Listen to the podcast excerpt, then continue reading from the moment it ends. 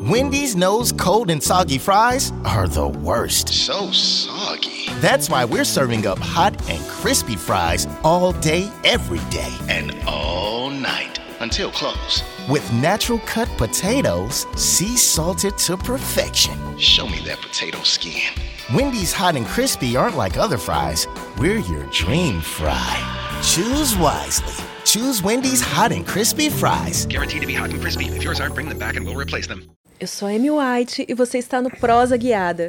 Se você ainda não se inscreveu no canal, vou pedir que se inscreva agora, ative as notificações e já deixa aqui o seu like pra gente. Temos também o nosso canal de cortes oficial do Prosa Guiada, se inscreva lá também.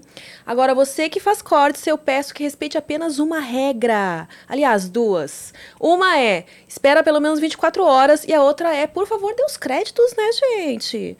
Então é isso aí. Se você quiser fazer uma pergunta, deixar um comentário, até mesmo fazer o seu merchan, acesse nv69.com.br.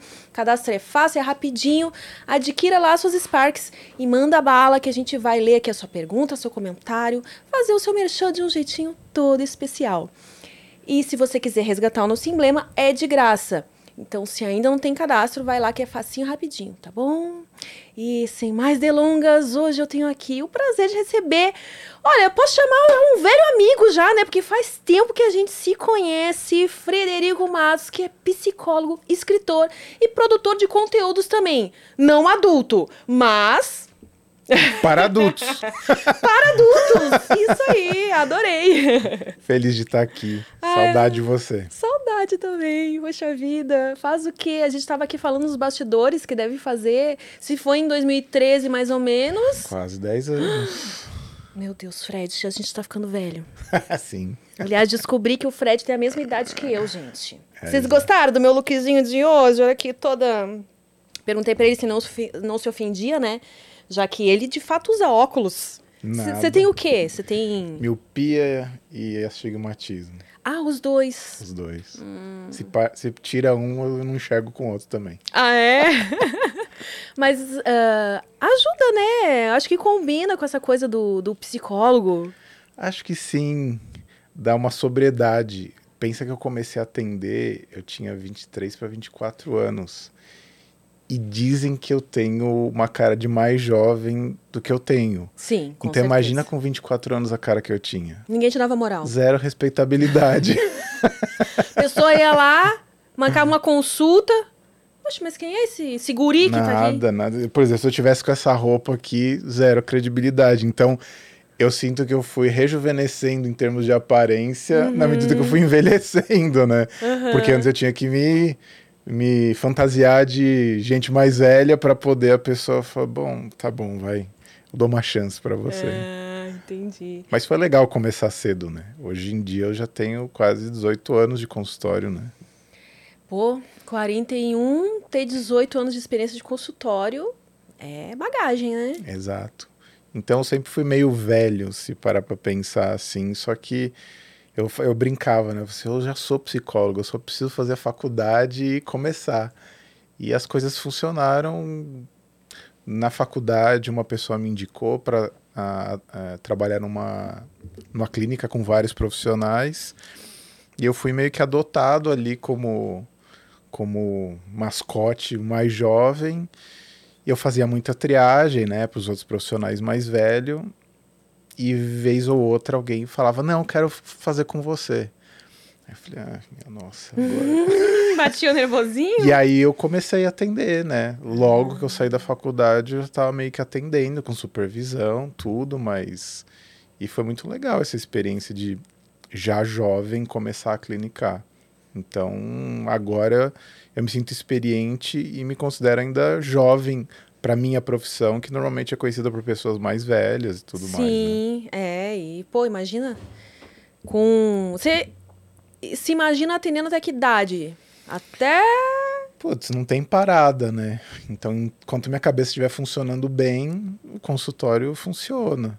Lógico, né? Não sei se o ritmo de atendimento continua o mesmo, mas eu me vejo, sei lá, com 70, 80 anos atendendo.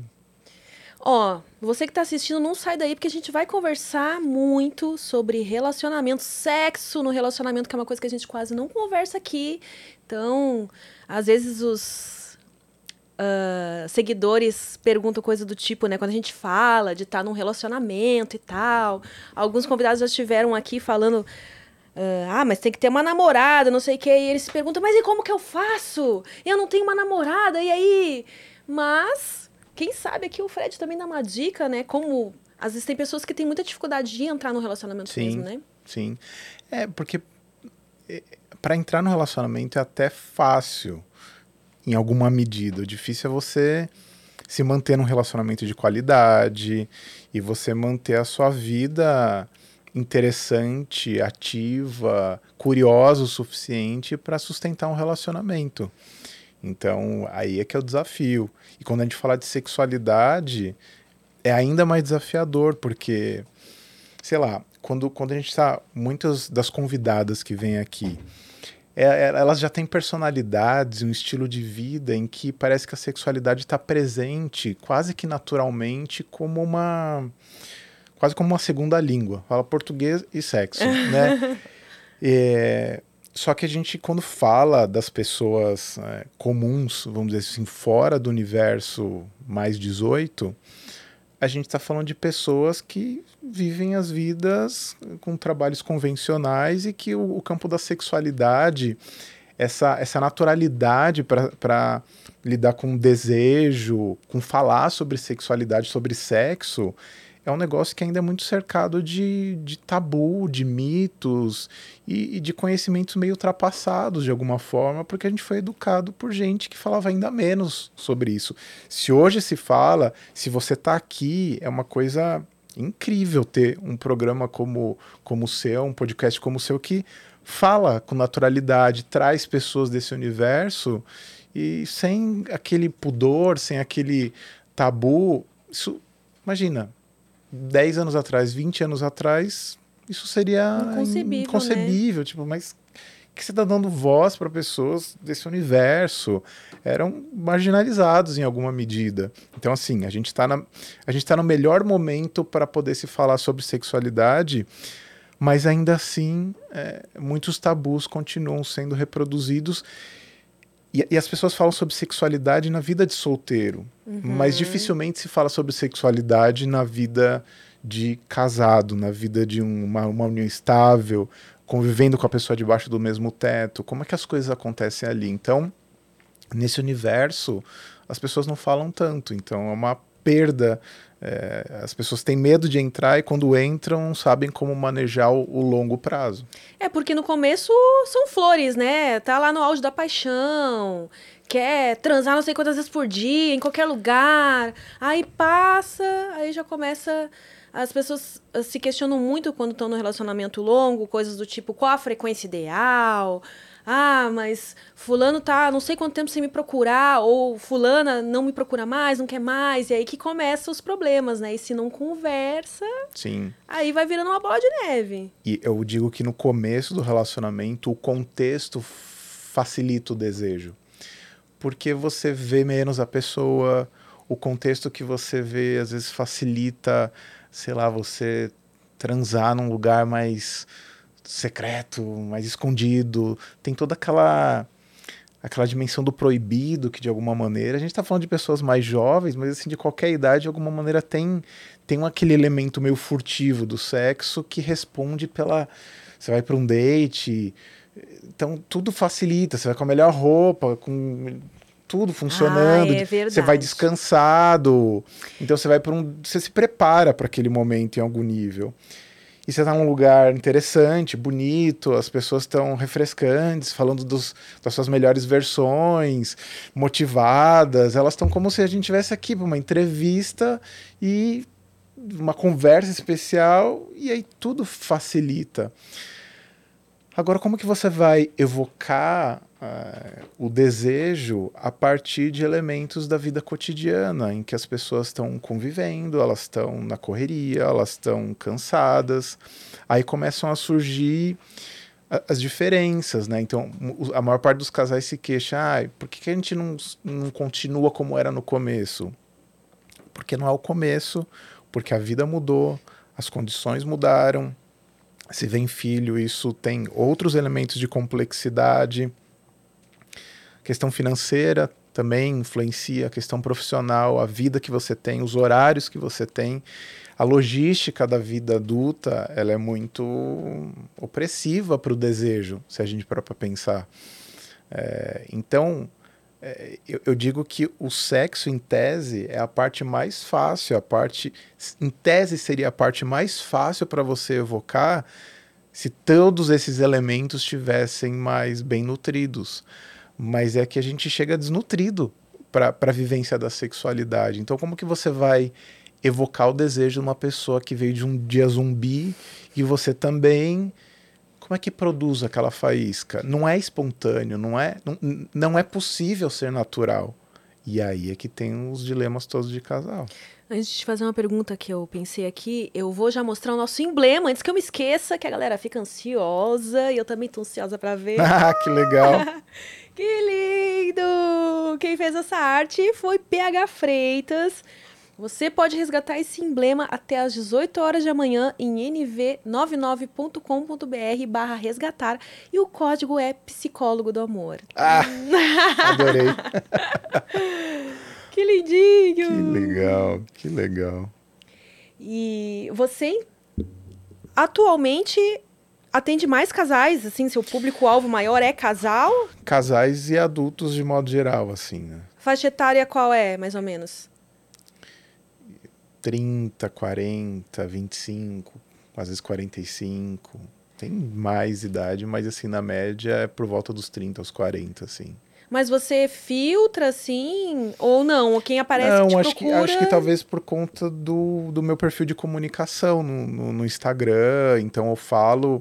Eu tento, eu tento abordar várias fases do amor, né? Eu tenho trabalhado muito essa questão do, dos ciclos do amor no, no, no Instagram quer falar assim da parte que eu, que eu chamo de verão, que é a parte de onde você está aquecido, aquela vida de você procurar alguém, de você paquerar, porque tem as pessoas que estão com questões amorosas de entrada, né? Não consigo, tenho timidez, essas questões que você, que você falou. Uhum. É, eu tenho bloqueios para entrar no relacionamento, então falo sobre isso. Tem a parte da primavera, que é quando você efetivamente começa um relacionamento e a coisa está florescendo, as coisas estão funcionando, né? Tem a parte do inverno que às vezes são rachaduras, rupturas, quebras, separações ou renovações, né? Então o inverno tem essa coisa do congelamento, a coisa está meio hibernada. E do outono, que eu brinco, que é aquela fase em que você está descamando, que você está num processo mais de individuação, num processo de redescoberta, num processo onde você está recolhendo os cacos, ou dentro ou fora de um relacionamento, que são aquelas fases estranhas do relacionamento que você tá com a pessoa, mas você não tá com o seu coração completamente dedicado para o relacionamento, você tá meio que trocando de pele, assim. Então eu tento abordar várias questões e acho que o público que acaba indo lá é um público já menos iludido, hum. né? É um público que já vem mais sequelado em alguma medida, porque é o pessoal que já não vem mais com aquela ideia de amor romântico, de imaginar que ah, o amor dá conta de tudo. Ah, então se eu amar, então pronto, resolvi. Não é assim, na vida cotidiana. Você acha que atualmente os jovens de hoje acreditam nisso ainda? Eles não admitem, mas isso ainda Tá ainda, ainda, faz parte do imaginário, porque assim, eles são educados por pessoas que foram educadas assim. Então essa coisa do esse o mito do encaixe perfeito, das almas gêmeas, do amor eterno, do amor duradouro, por mais que seja essa fase é, uma geração que lida melhor com a ideia de pegação, de ficar e de outras modalidades não monogâmicas, por exemplo, de relacionamento, no fundo eles brigam ainda com esse elemento do amor romântico, que no meu entendimento acho que é o que ferra a maior parte dos relacionamentos. Então, é uma geração, os mais jovens, que tem mais chance de reproduzir, menos chance de reproduzir os padrões que a gente traz das outras gerações. Mas ainda assim acabam caindo em, em questões bobas da vida cotidiana, e ciúmes, e posse. Isso é uma coisa bem característica de quem é mais novo mesmo, né? Mas você acha que tem gente que não é só questão de maturidade, é algo interno que tem que trabalhar e, Eu e acho perdura aí por uma boa parte da vida, aquela pessoa controladora, ciumenta, possessiva. Eu acho que é uma questão de personalidade com maturidade, né? Eu tendo a pensar que quanto mais imatura uma pessoa, mai, maior a tendência dela a, a ter inseguranças, que não parecem inseguranças, porque a pessoa que é controladora, ela parece que ela é forte em algum nível. Mas na verdade ela é profundamente receosa da imprevisibilidade, do não controle, da mutabilidade da vida. A vida está mudando o tempo todo. A gente vive 80 anos hoje em dia, então exigir que uma pessoa seja a mesma, que sinta as mesmas coisas ao longo de 80 anos é impossível. Então acho que tem um elemento de maturidade, de, de não aceitação da, da autonomia, da personalidade da outra pessoa, de que relacionamento dá trabalho, então não adianta você comprar a pessoa e achar que aquilo está garantido, que você pode ter a obediência de uma pessoa, mas que você não necessariamente vai conquistar o coração dela. Então ela te obedece, mas ela deseja outra pessoa. Então, em última instância, o que, que adianta você ter o controle oficial da pessoa? E tem uma questão de personalidade. Tem gente que é mais paranoica, tem gente que é mais territorialista, tem gente que tem gente que não lida bem com a ideia de comparação, que tem profundos mal-estares e inseguranças, um senso de baixa autoestima, que às vezes é profunda, um medo de rejeição não declarado. Então ela não quer se colocar em, em situações de, de disputa. E aí ela vai controlando de que jeito? Secando a pessoa que ela escolheu para amar, que veio cheio de brilho, cheio de alegria, cheio de coisas para fazer e ela vai desidratando a pessoa na base do controle e quando vai ver a pessoa murchou, a pessoa E toma um chute ainda. é, é no final das A contas. pessoa se transformou no que o outro queria e ainda é largada. Sabe, Fred, uma das coisas que a- a- acontece muito aqui, eu até estava comentando com as meninas esses dias, é muito comum de meninas que trabalham nesse meio 18 mais, elas terem sofrido algum abuso na infância.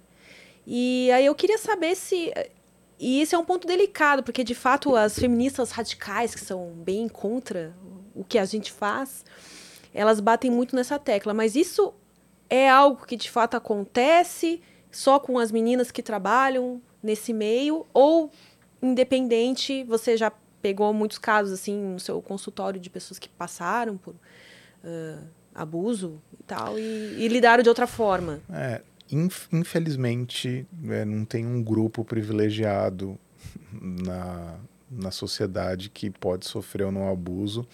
E não existe nada que seja preditivo, né, do que vai se desdobrar a partir de um abuso.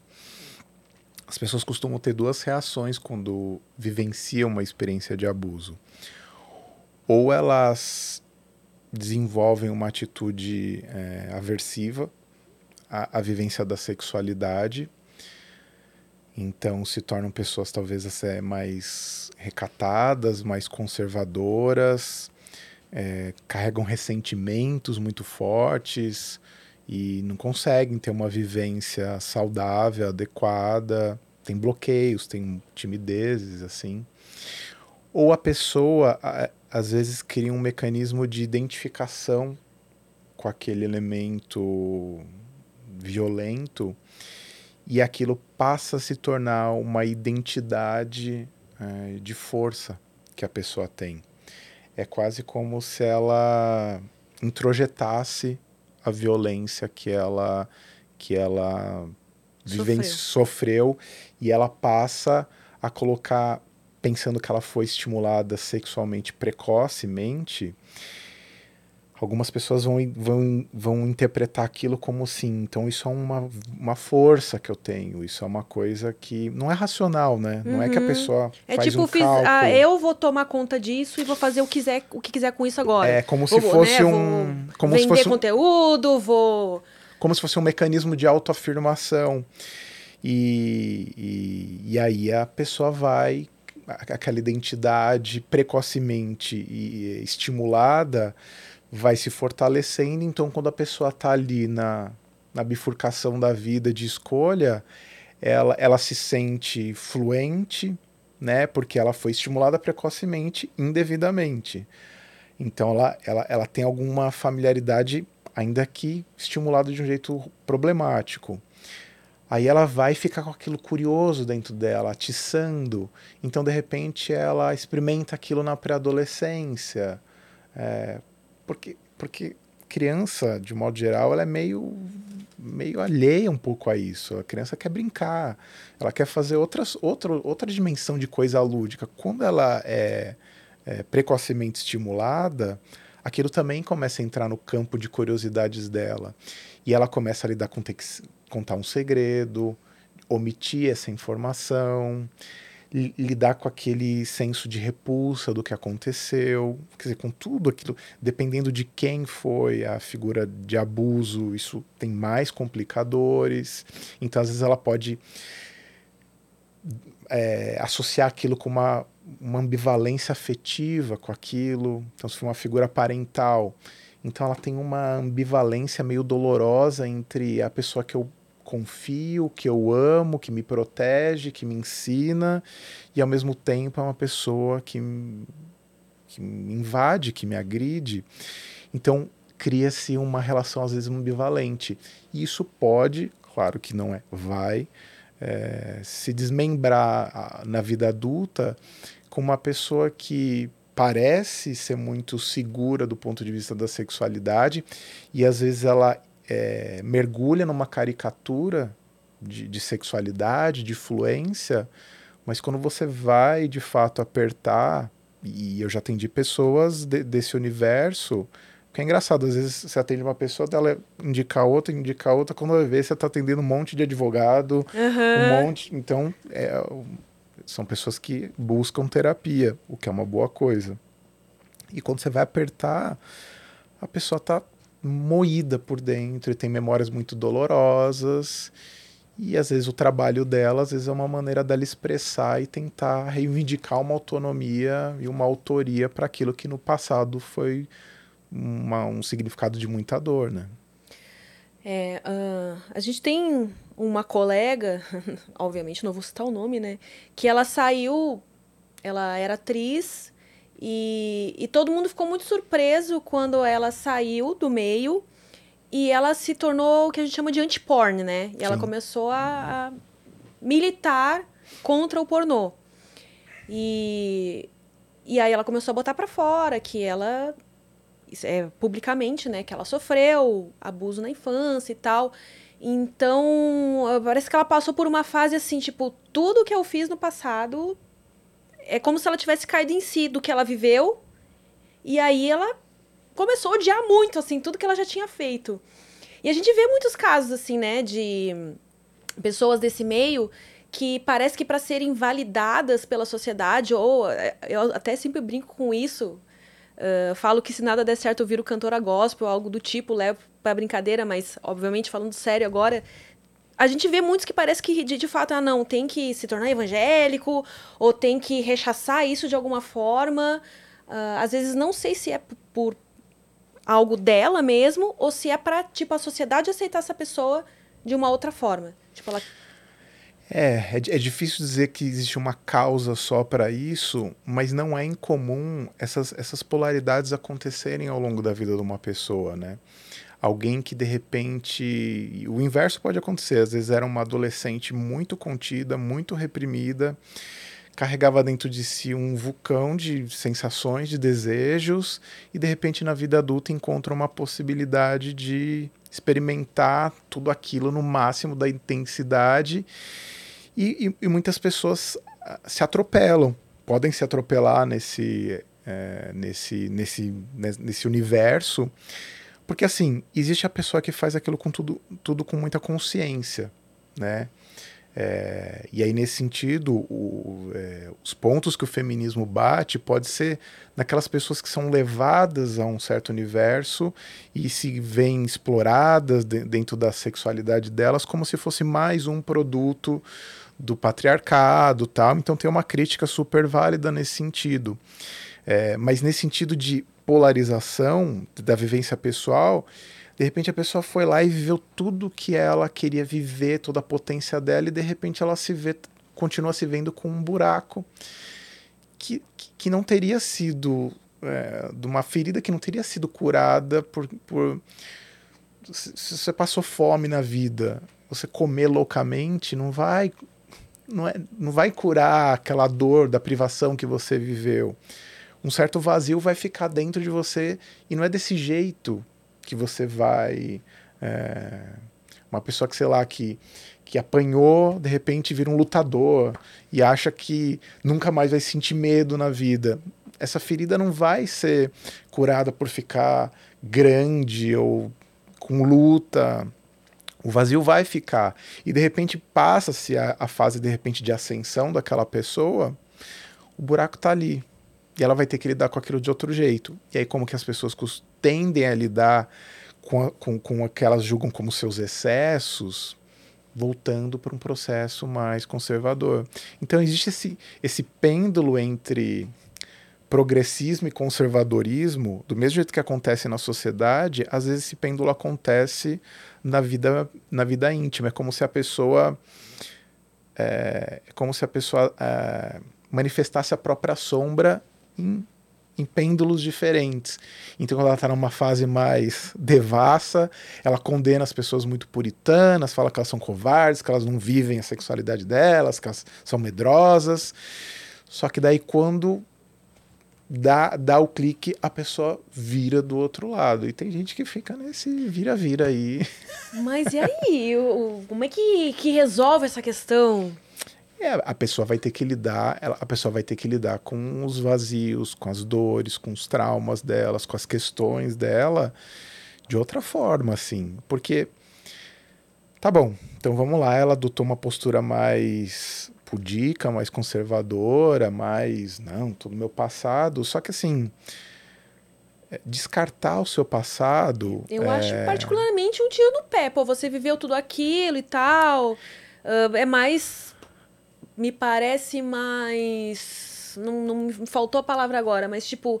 Não, vivi isso, fez parte da minha vida, mas hoje eu estou em outro lugar. E, assim, lidar, olhar para trás de uma forma é. que aquilo não doa, né? Do tipo, sim. você também não rechace. Sim, sim. Mas daí, aí é uma questão também de maturidade.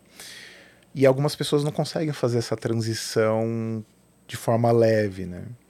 De novo, se isso ainda foi incitado ao longo da vida por uma questão de dor, eu também nem, nem na minha cabeça nem exijo muita coerência às vezes da pessoa, porque é, se você vai brincar com uma coisa, é melhor você brincar sabendo o que você está fazendo, né? E às vezes muitas pessoas entram nesse universo mais 18 meio que levados pela impulsividade, no fervor, né? na, na loucura, na Ainda impulsividade. mais agora, né? Que sai matéria e tudo quanto é Uh, fulana ganha não sei quantos mil no OnlyFans, não sei o quê. Aí fico mostrando só, obviamente, né, as, as pessoas muito famosas já, que já têm milhares de seguidores nas redes sociais, e para elas, de fato, vai vir uma grande Sim. quantia. Sim. Mas aí, de repente, uma menina lá que tá numa situação... Vulnerável. Vê aquilo, o olhinho brilha claro. e tipo, nossa, vou me jogar. Para muitas mulheres é um universo de ascensão financeira que ela nunca teria de outra forma, né? Só que ninguém às vezes conta o lado B que, que você vai lidar com você vai lidar com questões e com universos da masculinidade que são muito difíceis, densos, né? Você vai encontrar homens que também estão com as suas bizarras e enormes pendências emocionais, psicológicas e que canalizam seus demônios no, no mundo da sexualidade, e isso para o homem já é, é mais é, ok, convencionado, que o cara possa ser meio xarope nesse canto. E aí, nesse cruzamento de mulheres vulneráveis e homens também feridos, mas agindo como reprodutores dessas situações abusivas, a combinação nem sempre é muito boa e saudável psicologicamente para essas mulheres. Complexo. E, e os fetiches, assim, uh, é, chama parafilia, né? Quando a pessoa tem um. É considerado ainda parafilia ou, tipo, o que que entra no, no âmbito, tipo, isso precisa tratar, ou isso não, é apenas um, sei lá, por exemplo, podolatria, os mais comuns, os mais levinhos, assim, né? É. É, então. É, Até essa... os mais pesados. Tipo, sei lá, pra mim, uma coisa. Escatologia já é uma coisa. Uh, deve ser, ter sempre alguém que se pergunta: ah, eu sinto isso, é normal? Qual é a resposta da psicologia? É normal? É que assim, é, essa coisa do é normal, a gente sempre devolve a pergunta, mas você está dizendo estatisticamente, você está dizendo ah. patologicamente, você está dizendo em que sentido que uhum. é normal, né? Porque. Normal no sentido de comum ou normal, tipo, tem alguma coisa errada comigo? É, o, o ponto é assim. É, é difícil porque assim, são, são debates que vão sempre se reatualizar na, na no, no, universo da, da psicologia. Então não é, um, não é uma conversa fechada dizer ó, isso é uma parafilia vai ser por, to, por, toda a eternidade, porque a ciência vai mudando, vai estudando, vai entendendo. Dizer, no passado era considerado uh, quem... A homossexualidade era um tipo de parafilia, né? Então... É, desculpa, ser ignorante aqui, eu acho que é interessante a gente saber o que, que é parafilia. porque assim, parafilia para mim é difícil. A gente, vamos, vamos é, falar não, sobre é. isso. Boa, boa, Fê. que boa, que é boa, Nanzali. É, a parafilia seria como se fosse algum tipo de distúrbio da vivência da sexualidade em que ela não consegue viver uma realização completa se ela não tiver certos elementos específicos presentes ali.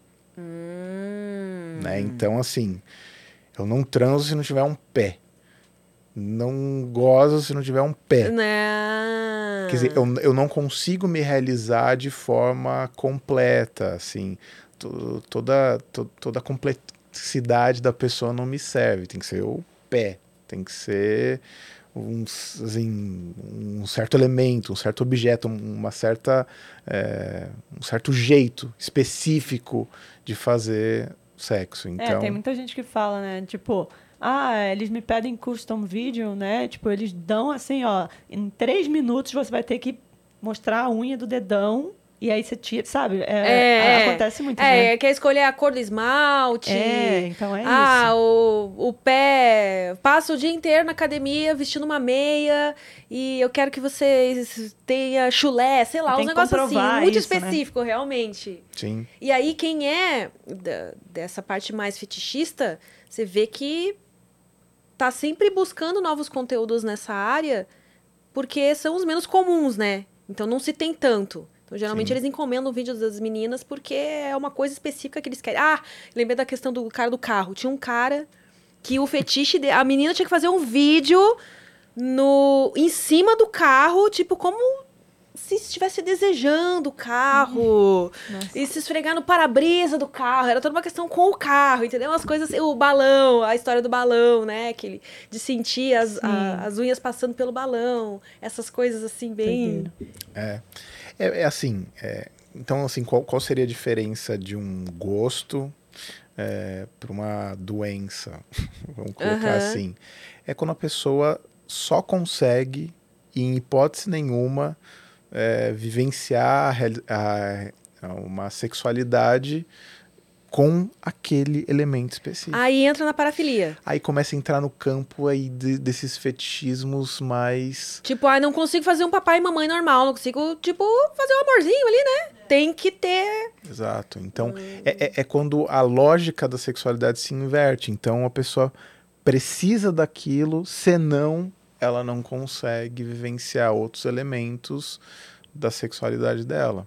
Então, quando a pessoa ficar refém do próprio desejo, isso é uma pista de que alguma coisa pode ter dado um curto-circuito ali. E no, nos casais que você atende, o quanto você já teve contato com, por exemplo, uh, mulheres que reclamam que os caras só querem assistir pornô, só querem bater uma punheta e não comparece ali. Isso é, isso é mais comum do que as pessoas confessam, né? De modo geral. E, e- e a explicação nem é muito complexa, né? Quando, quando às vezes eu explico, elas ficam. Gente, né? Porque algumas dizem assim, mas eu tô aqui. né? Pensa um pouco comigo como que é a vivência da masturbação e da, e da pornografia o cara tem absoluto controle da, da, daquela vivência. Então, para começar, versus sexo com uma pessoa que você não tem controle nenhum. Você tem algumas possibilidades, conhece um pouco a pessoa, mas zero controle. A- a- o objeto de estímulo é passivo a você. Então você controla o para frente para trás no ritmo que for, do jeito que você quer. Na vida real você precisa negociar desejos, ritmos, intensidades. É, na vivência da pornografia, se você tiver com energia ou não, com tesão ou não, às vezes essa nem é a questão. Você pode estar doente, meio morrendo, meio podrão, meio bêbado, meio meia bomba. né? Não tem problema, tá meia bomba, né? Ninguém vai te julgar neste momento. Ele vai estar mais relaxado também, né? Nessa situação. Então, em última instância, zero senso crítico nesse sentido. Com a, com a parceira, ele vai. Tem a vivência ali real da, da, da coisa toda. e Você tem toda uma complexidade de, de, de posições, olhares, não meia bombas. Então você, você é demandado. Então existe uma pressão sobre você que que você de alguma maneira precisa responder de uma outra forma. E nesse sentido, o homem não é educado a responder a comandos, né? Mesmo que o comando seja uma vagina sedenta de desejo. Isso às vezes para o homem é uma pressão. Ah, tipo, se a mulher fica muito assim, eu quero, eu quero, eu quero, e aí, né? Para alguns homens, isso soa como uma pressão, por incrível que pareça. É a pressão que, em tese, todo homem diz que quer ter sobre. Imagina, quero Ah, não, se eu te pego, Ah. eu. Quero uma buceta você. batendo na minha cara aqui, desde que ele esteja no controle. Porque se ele tiver num dia meio exausto, meia bomba, meio, meio estranho, meio confuso, meio perturbado, o que não é incomum acontecer, é, aquela, aquela demanda vem com uma pressão. Então aquela vagina vira um buraco negro que ele sente que ele pode que ele pode perder a vitalidade dele. Então Vai como é- me sugar! Desculpa. vai me sugar e me expor. É. Porque eu sou o cara que não nega fogo. Entende? Então o homem, ele, o homem ele não consegue eh, se admitir como negador de fogo. Então o que, que ele faz? Ele faz truque, ele dá, o, ele dá o golpe do vai dormindo aí e da- quando volta a mulher está dormindo. Então ele, porque ele não quer ser pressionado, ele ou ele faz a cara do ranzinza, ou ele dá uma brigada para ver se propósito pra. despista a mulher da, da- da- da- do desejo dela, ou faz uma piadinha mequetrefa lá pra poder a mulher. Brochei. Brochei, né? Broxar ela. Mil táticas, e aí o que o cara vai fazer? Vai se masturbar no banheiro, na sala, em outro lugar. Porque, voltando, ele, é, ele, ele tem só um elemento a controlar: a mão e o pinto. Nem muito bem a imaginação, o que é uma desgraça em termos de, é, em termos de autoeducação sexual. Por- porque pensa que todo mundo diz que esse mito, né, que o homem é visual. Se fosse visual, pessoa com deficiência visual não faria sexo. Nossa, é verdade. Nossa, é. eu nunca tinha pensado Eu nisso. também não. Quer dizer, então quer dizer, o cara não enxerga, não transa. Não é verdade. Transa, né? Então não tem essa de visual. Todos nós, como seres humanos, tendo em vista que a gente não é mais bicho, e, portanto, não é um objetivo procreativo, é recreacional também. Adorei. É, Vamos fazer um sexo recreativo, bebê. Exato, né? Ou seja, tem a ver com divertimento, tem a ver com liberdade, tem mil, Sim, mil, mil coisas que motivos para se fazer acontecem, sexo, né? né? Não Que tem não a ver seja- com prazer, porque prazer o cara pode ter ali na masturbação. Tem muito mais do que isso. Só que é, é imaginativo. Então, na, na masturbação, nem isso ele é evocado, né? Ele é evocado numa imagem que ele tem um controle do vai e vem, na rapidez que ele quer, para servir do jeito que ele quer. E no sexo real, demanda todo o corpo dele, toda a sensibilidade dele, que é muito inexplorada. Então, de modo geral, o homem é falocêntrico. É o pinto e olhe lá. Então pensa, como é confortável para ele mão pinto, né? É, o que que é, o que que não é confortável para uma pessoa ali cheia de possibilidades, cheia de coisas demandando o cara. Então o cara ele precisa cuidar do fôlego dele. Então o cara se tiver um fôlego de, de pato, ele não ele não ele não consegue ir, ir muito adiante, ele se cansa rápido ele não vai se divertir. Então, olha quanta coisa é exigida do sexo de verdade. Por isso que a masturbação e a pornografia, eu sempre brinco que é o conto de fadas masculino. Porque do mesmo jeito que os homens tiram sal, ah, você quer um príncipe encantado, é, e você quer, e você quer a mulher hiper desejosa que você controle no ritmo que você quer, que não existe. Né? A mulher de verdade é uma pessoa, ela tem uma subjetividade, ela tem uma mente, ela tem uma vida, ela tem relações, ela, enfim, ela é complexa. Não adianta você seguir o protocolo do, do, do filme que parece que tudo está posto ali. Né? Você não tem exatamente, você faz uma meia manobra, no máximo a narra- narrativa ali tem uma recusa, um constrangimento inicial e pronto, sexo, e muito sexo, e muito desejo, bah. Da vida real não é Engraçado assim, isso, né? isso que você falou, porque uma das coisas que tem acontecido muito depois que eu comecei o Prosa Guiada, que as pessoas estão conhecendo esse meu outro lado, é comentários do tipo, nossa, agora eu não consigo mais bater uma pra M.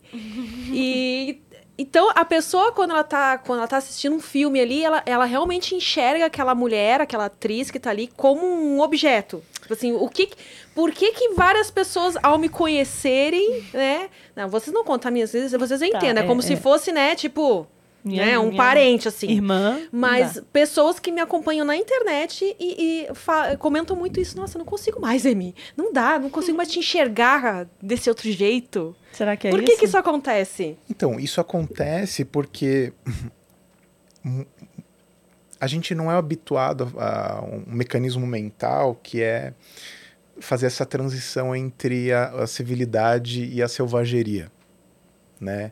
Então pensa que uma pessoa muito rígida ou muito preconceituosa ou muito machista, vamos dizer assim, ele não consegue fazer a transição entre sei o sua cor preferida e sei o sua, sua comida preferida, vamos transar.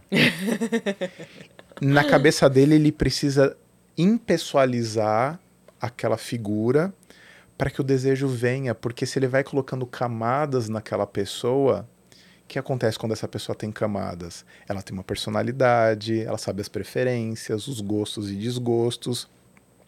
Eu tô mais refém de ser rejeitado. Eu, sou, eu, eu sou mais refém de ser julgado. Então, se o cara conhece você e sabe dos seus gostos, suas preferências, o que você acha idiota, o que você acha admirável, será que eu entro nesse critério para ser desejável pela M?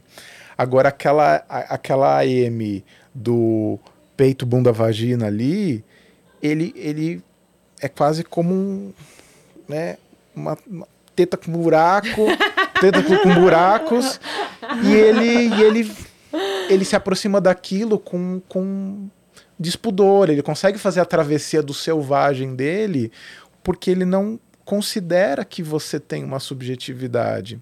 Agora você começa a conversar demais, começa a se expor demais. Por isso que quando o homem está emocionalmente mais envolvido ou mais impressionado por uma pessoa, não raramente ele brocha, né? Então, às vezes, eu brinco que broxar um ato, às vezes pode ser um ato de amor.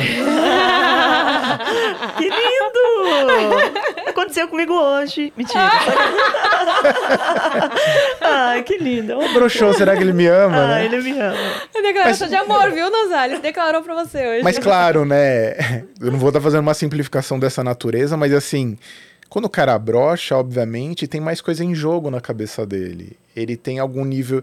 Ele não está completamente conectado com o próprio corpo. Ele pode estar confuso, tem mil causas, né, para pessoa, né? Ele pode estar confuso, ansioso, perturbado. Pode ser uma pessoa em si ansiosa, isso vai refletir na, na virilidade dele, mas pode ser que ele esteja emocionalmente envolvido a ponto de querer impressionar muito você, e aí essa travessia entre civilidade e selvageria ele não consegue. Podem ter coisas de personalidade, o cara é muito rígido, muito durão, sabe aquela pessoa que não tem jogo de cintura. Vamos, Se vamos... alguma coisa sai fora do, do que ele tava esperando, já. Exato, é meio obsessivo em alguma medida, meio metódico. Não, mão aqui, fica quietinha, olha, sinta. Então, assim, isso tudo ele tem controle na masturbação, na pornografia, quando é a pessoa real que tem gostos, preferências, uma vida, ele tem mais dificuldade. Por isso que quando o homem às vezes está num relacionamento, ele acaba tendo dificuldade de É abordar a parceira. Se isso acontece. Isso não- deve ser a grande parte do problema dos relacionamentos duradouros. Exato. Porque de fato chega uma hora que, tipo, sei lá. Você olha pro outro assim, parece que ele é praticamente seu irmão. E aí. Como, como que faz? É. Você que é uma pessoa que tem. tá 12 anos com a mesma parceira. Uhum. Agora vamos entrar nesse assunto então de relacionamentos longos. Como faz pra manter a chama acesa, Pra passar por esses períodos de tipo um quer muito, o outro tá num, tá meio deprê ou sei lá, tá com problemas e não quer. Sim. É, é, primeiro acho que ah, o, o ponto é que você precisa criar muita intimidade com uma pessoa. E quando a intimidade é tipo assim, quando a intimidade é broxante, do tipo assim, por uma pessoa Aham. tá íntimo da outra a ponto de tipo o, outro vai no banheiro de porta aberta, sei lá, esses É, mas, pormenores mas, assim mas quando eu tipo, falo de intimidade, não é intimidade de cotidiano. Quando eu falo intimidade, é intimidade de intimidade de, de personalidade, né? É, você tem que ter muita intimidade para você poder se renovar e respeitar os ciclos da pessoa. E você também precisa desenvolver muita maturidade para entender que nem tudo é pessoal. Né? Isso é uma coisa assim às vezes muito difícil para a maior parte dos homens. Não sei se para as mulheres também é, mas acho que nesse sentido as mulheres são mais educadas de modo geral a entender que o buraco é mais embaixo, ou mais em cima, ou mais para algum lugar, que não é necessariamente, não tem necessariamente a ver com comigo. Eu, eu chego, eu, eu olho você, você está chegando em casa, você está lá, sei lá, meio atordoada, meio falando pelos cotovelos tal. Eu tô vendo que você não tá necessariamente bem. Se eu não tenho uma, se eu não tenho uma abordagem acolhedora, chegar, ouvir, você, você não tá bem hoje, né?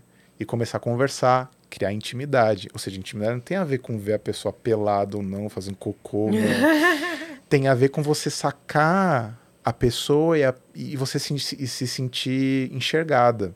Acho que uma, uma, uma das queixas que eu mais ouço das mulheres é que elas não, se, não são vistas, né? É vista, né? É, só Teta buracos, né? Mas como assim, você tá bonita hoje. Exato, mas assim, não, não vê de fato o que está acontecendo. E o mais maluco é que se você consegue ver essa dimensão psicológica, não é impossível você transar com essa pessoa. Porque pensa, você tá tenso, você tá meio perturbado, você tá precisando relaxar. Um dos elementos da sexualidade, do sexo, é uma dimensão de relaxamento. Não precisa nem ser uma coisa necessariamente magistral, mas assim, o sexo relaxa, é, faz você fantasiar coisas, faz você extravasar um pouco um dia ruim. Então, se você consegue criar essa conexão com a pessoa porque você saca ela, você conhece ela, em algum momento aquilo pode virar uma chama, virar uma chavinha da pessoa que veio estressada, desconectada, sentiu aconchegada a vista. Ai, me dá, me dá esse pau aí. Só deita de conchinha ali, ah, amor. Exato. Tá às vezes- precisando de uma massagem? às vezes um carinho básico que seja. Uhum. Então, essas coisas acontecem num relacionamento longo. Né? Eu, eu me lembro que, num- numa situação muito, sei lá, Nina pequena, é, os dois exaustos, né? Eu me propus a ser um pai participativo, ativo ali na, na, na- na- educação dela. Então, os dois acabados, eu lembro que eu, eu deitei, eu segurei a mão dela assim e falei assim: se eu tivesse energia, hoje seria uma boa noite. Ela segurou na mim e falou assim: eu também. Os dois dormiram assim. Nossa, foi o melhor sexo de vocês. Assim que vocês só imaginaram, falaram, É. pô, foi ótimo, hein? Aquela coisa assim, meio que assim. A gente sabe que tem delícia. algo aqui, mas nosso corpo não dá conta do que. E assim, foi um. Foi um isso é uma relação sexual, Exato. né? Muito legal. Então, assim. É uma relação sexual, mas assim. Aí os dois acordaram no dia seguinte, também não transaram, né? Mas assim, os dois se olharam assim com uma coisa tipo, pô, que, que foda. né? Que coisa boa, assim, ter alguém que É parceiro, né? é parceiro, assim, nesse sentido. Então, uma coisa que eu sempre digo para as pessoas, assim, o sexo começa muito antes da cama e ele termina muito depois. Se você desconecta o sexo da vida, o seu sexo passa a ser ruim num relacionamento de longo prazo. Então, se você desconecta a sua vida do relacionamento, o sexo é impactado. O que quer dizer isso? Se você leva uma vida ruim, com escolhas problemáticas, ou seja, se você leva uma vida meio deprimente, meio decadente, onde você escolhe emocionalmente ser uma pessoa reativa, briguenta, que está em luta com tudo, sua vida vai ficando densa, pesada, complicada, suas escolhas vão sendo escolhas ruins, as suas relações de amizade vão reforçando os seus piores lados. Isso vai impactar no seu relacionamento. O jeito como você trabalha, o seu estilo de vida profissional, isso tudo vai tendo impacto na sua vida afetiva, porque tem a ver com o que você conversa, tem a ver com aquilo que você compartilha com a pessoa. Então imagina uma pessoa se odiando e odiando tudo que ela faz num relacionamento. É, Aquilo, é pesado de lidar. Entende? Aquilo, a- aquilo é pior na minha cabeça do que se a pessoa tá com um quilo a mais, um quilo a menos. Ah, com Porque, porque certeza. tem a ver com a, com a vida. Você, você passa a se tornar uma pessoa desinteressante para você mesmo. Então você também não se põe na prateleira. Então você não vai se colocar em condições de desejo, porque você não tá muito também orgulhoso de você. E aí, de novo, a pornografia, a masturbação virando um auxiliar nesse sentido, porque tem sentidos diferentes a masturbação para o homem e para a mulher, né? A, a mulher vai descobrir mais de si, às vezes, na masturbação, e o homem vai descobrir menos de si na masturbação. Nossa, entendi. Nunca tinha parado pra pensar nisso. Realmente. É porque a mulher ela vai descobrir novas facetas, ela vai descobrir. É, é quase como se ela fosse tentando mapear as possibilidades dela, o desejo dela. Ela vai tentando se conhecer mais profundamente, o corpo de modo geral. É, Lógico, Seria né? então a masturbação mais satisfatória, mais faz melhor pra mulher do que pro homem? Nesse sentido, sim, porque, lógico, né? Qualquer um pode fazer um uso problemático de conteúdo adulto, mas assim, é, em última É, instância. mas é que a mulher, eu acho, eu acho que a mulher consegue muito mais se masturbar só usando a imaginação do que ah, tá crescendo o número de Sim. mulheres que gostam de assistir filme e tal, mas ainda é minoria. Então, mas, mas mesmo o uso do filme, ele, ele é uma porta de entrada para a pessoa descobrir elementos imaginativos. E nesse sentido, por isso que eu digo, os homens se empobrecem na masturbação, porque o cara não consegue transar de luz apagada. Porque ele tá tão condicionado a precisar ver tudo e ter o controle visual daquilo, porque, porque é só no que ele se condicionou que ele, ele não consegue ele não consegue Isso eu acho que falta muito nos homens realmente. Se divertir. Essa coisa de sentir outras partes do corpo, de tipo fazer mesmo no escuro e explorar Sim, outras sensações. Claro, porque assim, tem o cheiro, tem o gosto, o sexo é multissensorial. Então, tem o cheiro de sexo, né? Então, assim, pô. É muito bom, né? Você começa a lembrar, você fala, nossa, já, já vem. Quando o cara fica muito condicionado ao visual e ele perde essa capacidade imaginativa, ele não entende que, por exemplo, ter um dia bom. Então, assim, ele quer transar no fim do dia, né? Ter um dia bom, se alimentar direito, ter dormido direito, ter tido boas conversas, não se exigir, não ser um mala sem alço o dia inteiro.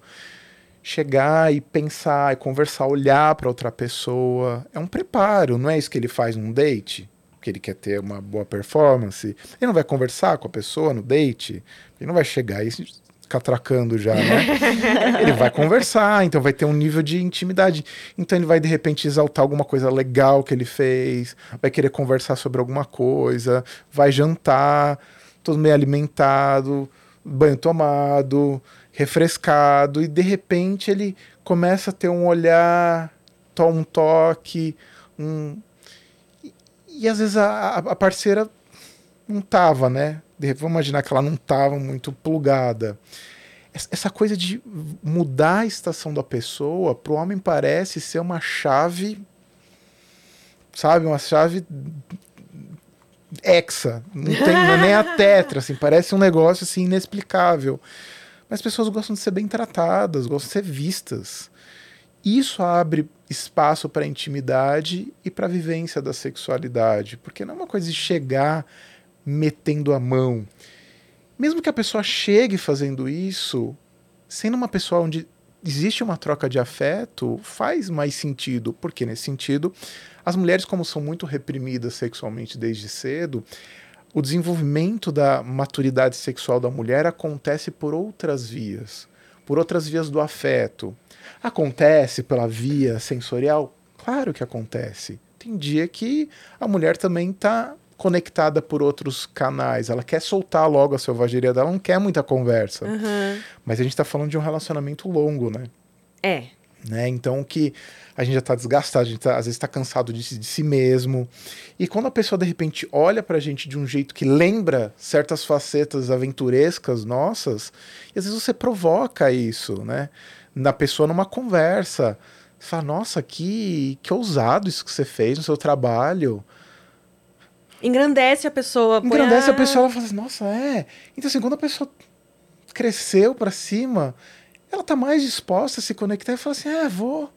Vamos seguir nessa ousadia aqui. Agora, lógico, se você chega lá um malão, criticando, falando de tudo, pesando em cima da pessoa, você, você, você, vai, você vai transar, mas assim, não sei se você vai fazer um sexo bom para as duas partes. Então, acho que para o relacionamento de longo prazo ter essa vitalidade, você tem que se desconstruir e se reconstruir com alguma frequência. E você precisa se informar, você precisa quebrar muitos tabus, porque os homens têm esse tabu da, da santa e da puta. Daí, né, assim, ah, o cara não consegue mais bater punheta em você porque sabe que você é uma pessoa agora.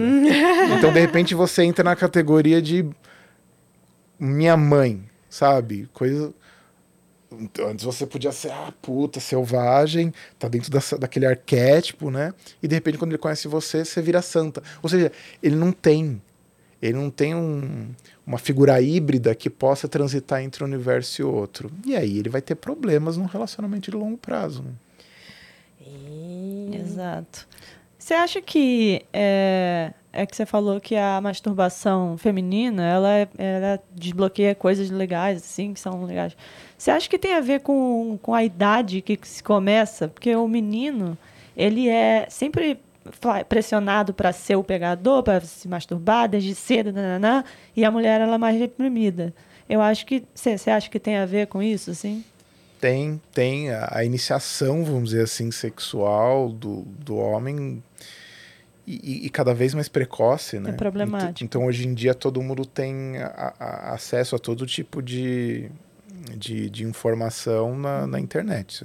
Só uhum. dá um uhum. clique.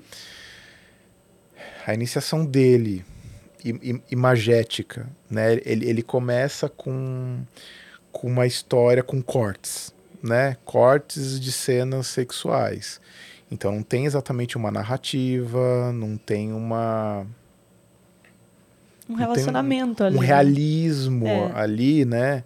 Claro que existem produções que são mais interessantes ou menos, mas de novo, os cortes, que é o que a pessoa tem acesso nesses sites de replicação de conteúdo, o cara vai, ele vai direto ao ponto, né? Então ele não vai, ficar, ah, nossa, que legal essa conversa, né? É verdade, geralmente se pula. Várias pessoas falam que pulam essa parte. É, é. E a mulher, nesse sentido, como existe uma continência, uma repressão, a mulher vai. A mulher vai se iniciar nesse universo, talvez introduzida por outros lugares, mais com conversas. Antigamente era com revistas, né? Essas revistas Ah, de adolescente, Capricho. capricho. Então a mulher ela é introduzida mais na, na questão vou me apaixonar, aí ela vai e tem ah, tipo os- é, tem muito ah, isso também, né? Fulano de tal, meu, meu paixão, Justin Bieber, sei lá. Então ela entra nesse ramo mais pra paixão e o homem, o menino entra mais pro, pro sexo. de alguma maneira, essa vivência do desejo da afetividade já é muito precocemente é dissociada para os homens e menos dissociada para as mulheres, né? Então isso vai se reproduzir ao longo do tempo numa capacidade problemática do homem de fazer dissociação entre o que ele está fazendo e o que ele está sentindo, né? Então, quando os homens se vangloriam de serem racionais, primeiro que isso é mentira, porque não existe uma pessoa racional. Uma pessoa racional é uma seria, em hipótese, se ela existisse, uma pessoa que tem uma parte do cérebro danificada. Ah, uns psicopatas. Nem isso. É, se- uma pessoa é, que não tem a função emocional conectada com o racional, ela não seria capaz de escolher o que ela vai comer no self-service. Porque para você escolher, vou comer comida italiana ou japonesa, você precisa ter, ter seus afetos disponíveis, seus gostos disponíveis. Ela seria uma pessoa meio tipo, tanto faz. não, ela seria uma pessoa disfuncional. Ah. Disfuncional no nível. Num, se você contou uma piada, eu não, não, consigo rir, porque eu não consigo conectar com a emoção. Então, assim, essa história de racional não existe. Mas existe um mecanismo né, que dentro da vivência do que é ser homem, que é que começa por não chora, que é não sente, não mostra, é, mostrar a fragilidade, te diminui como homem. Então o homem ele vai colocando coisas na bagagem secreta dele que lá na frente vão fazer com que ele seja capaz, o que é um problema, de fazer essa dissociação entre afetos e vivência.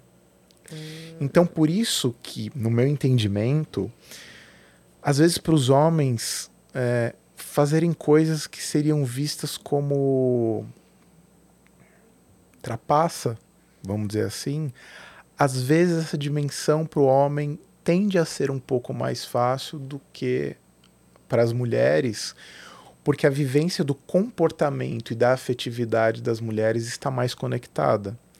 E os valores morais, de modo geral, estão conectados mais ao campo dos afetos. Então, para uma mulher trapacear, para ela é mais difícil porque vai ser para ela ferir mais do que a regra de conduta, vai ser para ela ferir valores que para ela são emocionalmente mais difíceis.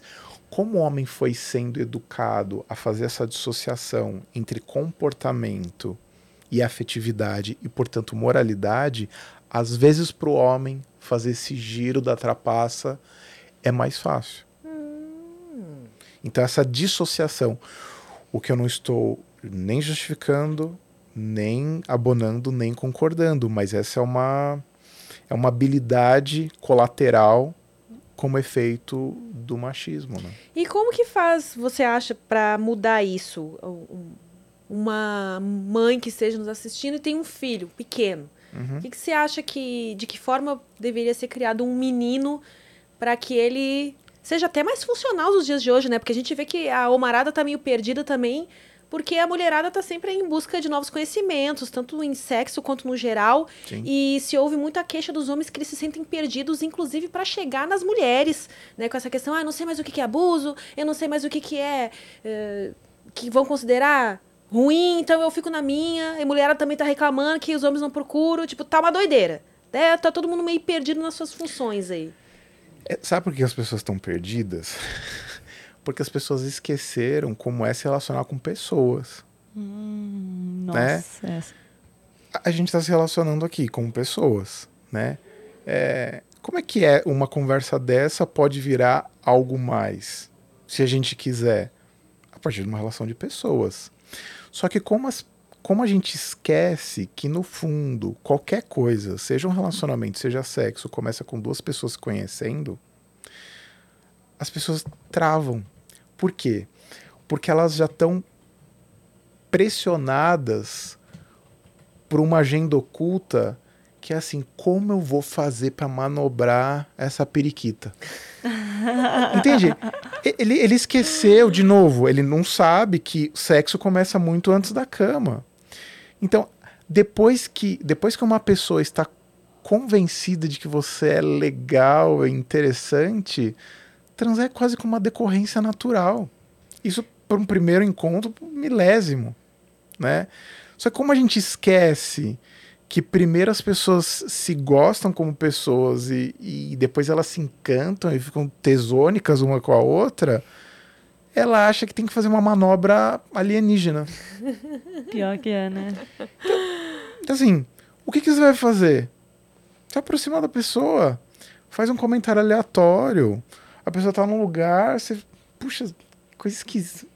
Olha para um outro lugar e fala, conversa. Puxa um assunto. um assunto, seja uma pessoa, em última instância, seja uma pessoa. Só que as pessoas não estão muito confortáveis com as pessoas que elas são. Ah, Também tem isso, né? Então elas entendem que elas precisam encarnar um personagem machão, e aí nesse sentido existe uma uma, uma quantidade gigante de conteúdos de homens querendo ensinar os outros a serem Nossa, alfas. gente, eu ia falar sobre isso. Fala. Cara, existe, já viu isso? É um, um movimento que se chama Red Pill, Sim. né? Que os caras estão ali ensinando esses hacks, esse- essas coisas do tipo, ó, pra você conseguir uma mulher, você vai ter que ser assim, assim, assado. E eles simplesmente esqueceram de um ser um voz. cara, né? Ser uma pessoa. Sim. E talvez você consiga a mulher. Só que eles ficam ali ensinando esses, tipo, life hacks, assim. né? Mas tem Você muitos, falou. eu vejo que nesse pessoal tem, tem um, um povo. Eu tirei os óculos, gente, talvez não ficou. Não, não tanquei o óculos, viu? Não, não, o pessoal a- tá te elogiando pra caramba aqui, É, tá? desculpa, Falando que gente, daqui tá a pouco põe de novo. Ah, tem caras que entram nisso aí que eles demonstram que foram muito feridos. Uhum. Inclusive, né, aquela pessoa que eu fui lá no podcast, Uhum. ah, ele relata que o que levou ele a entrar pra essa. Nem sei como que Filosofia? filosofia de vida. Né? Seria que quando ele era mais jovem, ele era o cara bonzinho, e aí, né, as mulheres. Malvadonas. É. Acabaram. Do tipo assim, ele era o menino. eh, Relatou uma coisa lá da infância dele. Ah, quando ele era menino, levou flor pra menina, a menina de- desenhou dele. E foi uma sucessão de coisas, assim, que toda vez que ele tentava ser o bonzinho, ele era, tipo, pisado. Uhum. E aí. Me parece que todos esses caras que estão nisso É. aí tem essa coisa de que foram Não. pisados em algum momento. Uhum. Não, com certeza. Eu, eu fui, certamente eu fui um desses, assim. Sério? Opa, é, a minha vida sexual foi acontecer muito tarde, assim. Eu fui ter relação por volta dos 21, 22 anos, assim. Então eu era desse. Provavelmente eu seria um dos caras que, Que seria facilmente. Seria um cooptado por esse tipo de, de filosofia. Mas tem uma coisa que acho que eles não se dão conta, né, nesse, nesse universo, que é. Não é que o problema não é que eles eram bonzinhos. É que o problema é que eles eram crianças, né? Crianças no sentido assim, tem uma uma coisa meio pueril, né? Então você pensa que um, um, um cara de 15 anos, ele não tem uma formação psicológica compatível com uma mulher de 15 anos, uma menina de 15 anos, né? Ele é um, um, o machismo coloca ele numa posição de meninão, onde ou ele é o brucutu que faz o bullying, ou ele é o que é vítima do bullying. Então ele é assim, ele é passivo em excesso, mas passivo no sentido de infantil, né? Uma pessoa adulta, ela é interessante. O que que é uma pessoa adulta? Tem esses life hacks que eles falam o tempo todo, em última instância, é ensinando um homem a ser adulto. Não é um homem se, se- tornando um homem, né? Não tem nada, não tem nada alienígena que um homem faça que uma mulher adulta não faça. Uhum. né? Então, assim, isso- só que existe uma, um desbalanço etário em que as mulheres, eh, normalmente elas estão... Por, por que, que as mulheres gostam dos meninos mais velhos? Porque ele tá com, talvez esteja com uma mentalidade eh, mais complexa em algum nível. Acho que todo mundo deve ter visto aquele filme Divertidamente, né? Que, que tem lá os, as emoções. Sim. Quando a menina ela, ela era criança, então tinha lá o mundo da diversão, o mundo de não sei o que lá, o mundo não sei o que lá, cada um separado do outro. E aí, pro final do filme, aqueles mundos todos se juntam e a mesa dela de possibilidades emocionais fica complexa, fica vasta. Então tem vários botões e antes só tinham alguns. É o que acontece quando a gente vai ficando adulto. Um menino bonzinho, provavelmente ele tinha dois botões, né? Sim. Então a capacidade dele de gerenciar as expectativas, as demandas de uma menina que já estava com vários botões disponíveis para ela era menos interessante. Então, ele toma bordoada e vai achar que a menina é uma dominatrix que não quer saber dele. Ou uma interesseira, idiota. Ah, é. Que tem muito Interesseira. discurso também, Sempre, né? Sempre. É, mas assim, o que eles chamam de, de interesseira provavelmente é uma mulher assim que. é eu não tô dizendo que não existam pessoas interesseiras, né? Só que assim, todo mundo em algum nível é interesseiro dentro de um certo tipo de interesse. Só que, só que às vezes tem uma pessoa que tem uma característica mais interessante que vai desabrochar mais uma certa fase da vida. Então, o que, a que, que eu atribuo, por exemplo, a minha sexualidade tardia? eu, eu fui uma pessoa que me priorizei em certos aspectos e tinha medos, e tinha dores, tinha as feridas, traumas, coisas de infância, de família, que não me, não me permitiram ter uma desenvoltura, uma sociabilidade tão fácil, tão fluida, como fui desenvolver mais tardiamente. Então eu, eu, nem, eu, nem, eu nem me ressinto, né? Se eu paro para pensar nas meninas que não quiseram ter nada comigo, porque eu, eu provavelmente tinha, em termos humanos, pouco a ofe- oferecer enquanto experiência de, de, de, de visão de mundo, de vida, de sexualidade ainda menos, né? E a gente quer aprender. Quando a gente tá num relacionamento, a gente quer aprender coisas. Aí quando você vê uma pessoa júnior querendo ser plena, sênior, meio que você. Ah, vai lá, amiguinho, né? Tá vai, ótimo. vai, vai viver, vai se divertir mais. Porque, porque nesse sentido, isso já tem uma, uma certa arrogância em muito desses jovens, é, que é assim. Eu tenho que ter um, eu, eu tenho um valor, mesmo que eu não tenha muito Mesmo que eu valor. não sei. Não, isso que você está falando é muito É. interessante, porque é, é difícil admitir que, de fato, você, em algum momento, não é uma pessoa interessante. Exato. Você precisa fazer algo para se tornar interessante. E tá tudo bem, né? E, e veja, e, e- e- e assim, pra sorte dos homens, não se trata de beleza. Sim. Né? Porque assim. Porque olha o que a gente vê com as mulheres lindas, maravilhosas, com os caras que se olham assim. É, então assim. Aí você é- fica pensando, né? O que, que será que ele tem de. É, então, assim, pra, pra, pra nossa sorte, vocês são generosos com a gente, assim, e, e, e fala assim, tá bom, não é essa questão de beleza. Mas assim, o cara vem absolutamente despreparado pra ser um adulto, né? Ele não consegue ver que você é uma pessoa, ele chega querendo ser amado. Então, o, o que chama-se de bonzinho não é exatamente bondade é, é meio que uma inabilidade social traduzida em servilismo infantil. Como uma criança que. Você quer que eu faça tal coisa? Né? A gente tava falando de filho antes. Os filhos, eles, né? Eles querem fazer coisas pelos pais. Não, eu faço pra você, não sei o que lá. Nesse sentido, eles são servis, assim. É, no, no sentido. Eles, eles querem receber amor simplesmente porque eles acham que eles estão dando algo de especial. Isso Se acontece. eu tô dando, eu tenho que receber. E se eu É, estou esse dando, eu tenho que receber porque mamãe me dava. Exato. Quer dizer, então é uma relação. É uma relação meio infantilizada, assim. E é uma, uma, uma- menina, uma mulher que tá, o que, que mais que você tem além de uma bandeja na mão para me servir assim? Não é exatamente isso que é bondade. né? tem, tem toda uma coisa ma- mai- maior do que servir, fazer o que quer. Quer dizer, tá bom, eu tô fazendo o que você quer, mas o que, que eu quero? Ah, não sei. Então você vai Nossa, é apertar. muito chato. Você sabe uma pessoa. Ah, e aí vão fazer o quê? Ah, não sei. É você que sabe. Tudo é você que sabe. Você que sabe. Caralho, em algum momento você vai tomar uma decisão. É, a pessoa não tem Mas então, mas, mas de tomar decisão, isso é pra gente grande. É, é gente que tá acostumada a tomar decisão. Então ele passa uma vida inteira não tomando decisões e só recebendo coisas no biquinho. Aí ele acha que isso é um negócio tesônico. É assim que tem que fazer parar, a mulher parar o trânsito, descer do carro e falar: Quero você a noite inteira dentro de mim. Não vai acontecer isso. Então, assim, no fundo, no fundo, é uma ingenuidade. Só que esses caras, o que acontece? Eles têm acesso a certo tipo de hacks que, na verdade, fazem eles adotarem uma postura estereotipada, né, do que é ser um adulto.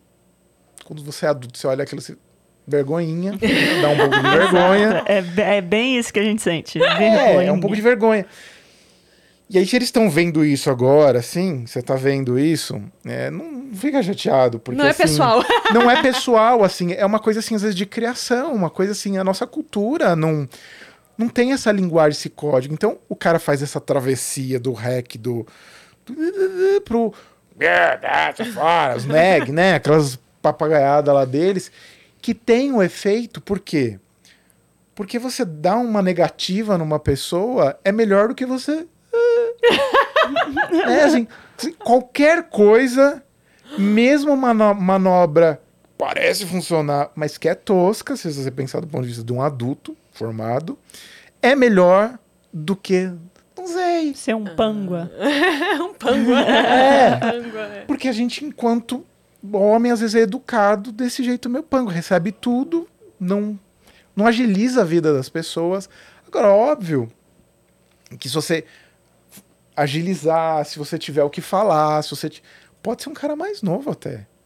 É, ó, veja bem, a gente não tá dizendo que a gente ama a gentileza, mas gentileza é diferente de Pangua. pango. É, e, e é exatamente a diferença entre você perceber uma gentileza de uma bondade barata que é para sequestrar você, né? Porque a bondade da criança, que é o que eles chamam de bonzinho, é a bondade da pessoa que no fundo quer arrancar um suspiro que não tem muita profundidade. A gentileza vem de um lugar de abundância, vem de um lugar de você de, você tem coisas a oferecer. Você você você pode ter uma você até pela idade pode não ter tanta sofisticação, mas você tem coisa a oferecer, tem coisa até a ensinar. E aí surge aquelas transa improváveis, né? Tipo, meio Eduardo e Mônica, né? Da música, de, um- de uma menina, de uma mulher mais velha que de repente fica com um cara mais novo, porque assim, ele tá quase lá. Né? Não tem todos os elementos, mas tá quase lá. Agora, é uma criança, crianças não despertam tesão. Essa é que é a questão. Então, só que assim, então não, então não se trata de ser homem. se trata de ser adulto. Se trata de ter maturidade. Então, se parar para pensar, eu acho que eu comecei na fase certa no final das contas. Porque eu acho que eu, eu corri por fora, né? Então, sei lá, fui fazer trabalho voluntário, eu me envolvi com espiritualidade. Isso de alguma Foi buscar maneira. o seu caminho. Fui buscar um caminho, entrei na faculdade, aquele, né, aquele potencial arém na cabeça, né, do estudante de psicologia, só mulher ali É? no curso. Verdade, Nossa. né? Só Se- tem mulher na psicologia, Só tem mulher, só que você é um pangua. Não adianta muito. Só que assim, eu fui fazendo um. um- eu fui correndo por fora de, de- num determinado ponto que quando eu comecei a me mostrar para o mundo, então eu me lembro, por exemplo, no primeira, na primeiro seminário que teve, carinha de pangua, né?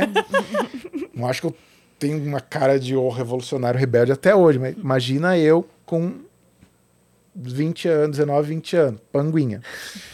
Panguinha Eu esforçado. amei, porque pangua virou a parte da, da, virou da já, né? conversa. Eu No amei que pangua. Um pango esforçado, assim. Quando eu fui fazer a primeira pale- é, o primeiro seminário, todo mundo se assustou. É, porque eu já fazia palestra para a comunidade, em favela, falando de cesta básica, de coisas de, de, de higiene, porque eu tinha corrido por fora. Quando Ele fazer- fala? Ele fala, foi um pouco assim, ele fala, nossa, e aí as pessoas ficaram meio assustadas. A professora falou, gente, alguém que sabe falar com desenvoltura. Gente, o que, que esse pangua tá fazendo? O que ele tá falando? Ele tá se comunicando? O que, que é isso? É, então assim, eu lembro que eu fui fazer o seminário, eu tava dando um exemplo, a pessoa chegou atrasada, do exemplo dela, chegando atrasada, não sei o que. Foi, o- né, foi um... Terminei o seminário, todo mundo me olhando assim, quase, nossa, Fred, deixa eu conversar Muita com você, gente. não sei o que Nossa, lá. quem é esse aqui mesmo que eu nem sabia que existia? aquilo, aquilo criou um destaque. E nisso foi muito mais fácil em algum momento eu ser alvo do interesse, da paixão de alguém, né? Então, é primeira namorada, obrigado. É. Mas então a sua primeira vez foi com uma namorada. Foi como namorada. Ela que chegou em você ou você chegou nela? Ela chegou em mim porque assim. Eu tava conversando com ela, eu falei assim, sei lá, por que, que a gente tava falando disso? Eu falei, como que seria um dia especial pra você? Aí ela falou assim, um dia que eu passasse do seu lado. Ai, que bonitinho. Aí eu falei assim, nossa, porque a gente tinha passado o dia inteiro fazendo um trabalho. Eu falei assim, nossa, então hoje foi um dia especial. Olha, panguinha, né? Aí eu fiquei com aquilo na cabeça, assim, então ela foi. Ela foi me facilitando o caminho. Ah, é, gente mas a dito. mulher, quando ela quer também, ela. Eu, eu, eu acho charmoso um certo grau de timidez, assim. Acho charmoso. Não o tímido que você tem que fazer tudo, né? É, não, mas não que é. tem uma troca ali que você vê que, não, se eu dar um empurrãozinho, Tem um você dá uma enigma. puxadinha, uma puxadinha que Ele vai, entendeu? É, é como se fosse um enigma, É. exatamente. E é interessante, às vezes o- o- os tímidos têm, têm essa coisa interessante que, assim, mesmo contra a vontade, eles desenvolvem um mundo interior, assim, intenso. É. Depende do pro lado. Tem os tímidos que não amadurecem, tem os tímidos que desenvolvem um mundo interno muito rico. E aí, quando desabrocha, vai bem. Então, acho que eu fui esse tardio que desabrochou melhor. Então, quando, quando na medida que eu fui envelhecendo, né, eu fui, eu fui me tornando uma pessoa que eu entendo mais interessante do que eu era como jovem. Por isso que eu não me ressinto de ter sido um. Mas isso é, é, assim, hoje você revendo o que ficou pra trás, sim, né? sim. Eu achei muito interessante que você postou esses dias, não sei se foi hoje, se foi ontem, alguma coisa nesse sentido de se dar conta que a gente é só mais um no mundo, não se dá tanta importância assim, mas não no, no sentido de não ter autoestima, de pensar assim, ah, nossa, aconteceu tal coisa comigo, mas por que comigo? Tipo, você não é o centro do universo. Isso Não. poderia ter acontecido com você e qualquer outra pessoa, tipo, cair nessa realidade, né? E isso é uma realidade do amadurecimento, que o bonzinho ele não tem noção. Né? Então, quando você vai se tornar uma pessoa boa, então hoje em dia eu me acho uma pessoa boa. Uma pessoa boa, portanto, que sei o momento em que eu posso ou não posso oferecer alguma coisa, o que, que tem de troca, uma necessidade mais profunda do que a pessoa está pedindo. Então, é, tem critério, né? Então, uma pessoa está me pedindo um negócio, eu não vou fazer simplesmente porque a pessoa pediu. E nesse sentido, aquele servilismo mais infantil, o bonzinho, ele não tem esse critério. E por isso que ele é atropelado por uma pessoa que às vezes é mais madura, mas que também não tem a impulsividade dela também muito bem organizada, porque não é que as mulheres são deusas maduras desde cedo, né? É, não é, toda também, né, que é madura desde ali. Exatamente. Então não é uma. Mas, mas vo- você observa que, de uma forma geral, as mulheres amadurecem mais cedo nessa parte da adolescência aí? elas são, elas são, elas são introduzidas no mundo interno delas melhor. A, a maneira com que as mulheres são aculturadas como mulheres, educadas como meninas, faz com que elas necessariamente resolvam as coisas por outros métodos. Você não vai ver, de modo geral, você não vai ver os pais dizendo, vai lá, quebra a cara dele. Pra- ou da, da sua amiga para resolver. Vai lá, Aham. Conversa com ela, não sei o quê. E essa habilidade de conversar, você está ensinando aquela menina a, dialogar, a tentar olhar para outra pessoa, mas vai ver o que ela tá sentindo, vai ver o que ela tá sentindo. Vai lá, soga a cara dela. Ah, Então é você vai, o pragmatismo feminino, ele é mais intersubjetivo. Então tem uma sutileza que muitos homens vão demorar muito tempo para desenvolver e às vezes nunca vão desenvolver. Às vezes vão ter que desenvolver isso no campo profissional, para uma atitude de liderança, mas às vezes vai ficar só nessa faceta profissional e não na faceta pessoal. Mas isso é um pouco perigoso também, né? É- Essa coisa da mulher amadurecer um pouco mais cedo deixa ela mais vulnerável, por exemplo. Ela se interessar por um cara muito mais velho que ela naquela, nessa faixa aí da adolescência é perigoso, né? Porque Sim. o mais velho vai. Sim. Eu Sim. vi uma, uma TikToker. ah, achei a menina, eu nem sei se ela é da área da psicologia, mas a menina novinha, assim, 20 e poucos anos, e, e desenvolveu muito bem o assunto de que ela não acha ah, saudável, por exemplo, na, ali nessa faixa da adolescência, você se relacionar com alguém que seja mais do que dois anos mais velho do que você. Porque ela fala que as fases estão muito diferentes uma da outra, e aí começa. ah, pode ser desde questões mais graves, do tipo de abuso psicológico, quanto coisas mais simples. O, ah, ela tá com um cara que já tá na faculdade, a- o olhar dele tá pra. né?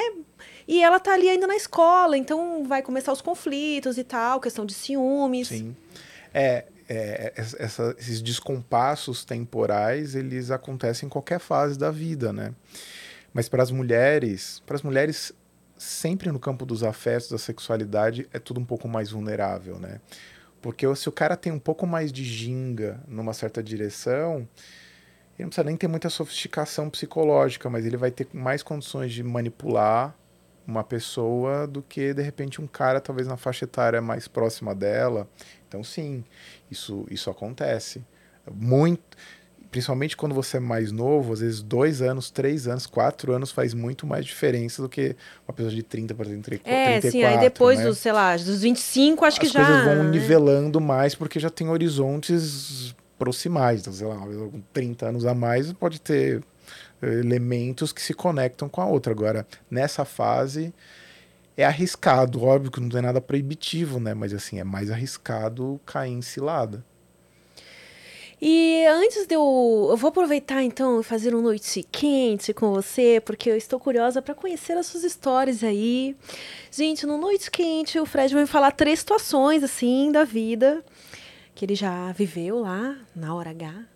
E aí eu vou tentar adivinhar. Um é mentira, uma é verdade e um é fetiche. Olha, tem uma coisa que às vezes eu. É, é, é meio embaraçosa dizer, mas eu. Meu gosto por pés começou na infância. eu fiquei fascinado por um pé de uma tia minha que a família do meu pai é do Pará. Então ela veio visitar a gente eu lembro que eu olhei aqueles pés assim, aqueles dedos, né? Ela falava ela mexia os, os dedos, o pé, aquela unha vermelha tal. Eu fiquei fascinado com aquilo e a sensação que eu tenho é que aquilo marcou um registro assim psicológico dentro de mim. Então assim, é uma coisa que é um gosto Hum, tá bom, próxima. Você vai falar todas e aí depois eu vou dizer o que, que eu acho. eu eu tenho um estranho, uma estranha apreciação por peidos. Peidos! É. Meu Deus, aí vambora. Vou explicar. É, eu, eu- eu não sei, né? É, não é uma coisa que você descobre fácil esse, esse negócio, mas teve uma, uma situação em que eu tava com uma pessoa, gente foi para um hotel, hotel, não era nem motel, e a gente tinha jantado antes, a gente comeu a mesma comida e os dois, é, os dois passaram mal. Mal, tipo assim. Mal diarreia. De caganeira. Mal diarreia pura, assim. Eita! E a gente virou- ficou num revezamento diarreico, assim. Foi um negócio muito perturbador. E aí você tem tesão nisso? E aquilo desembocou em sexo. Em algum, quer dizer, os dois meio exaustos, né? ah, de tanto, né? Cagar. Pálidos já. E aí eu descobri que tinha uma coisa ali, nada escatológico, nada muito além disso, mas sim. E, e uma situação que, que, que, que foi inusitada, que teve uma pessoa que eu me relacionei, mas eu me. foi um amor de swing. Amor de swing! Foi uma pessoa que eu conheci. Era, era uma época que eu.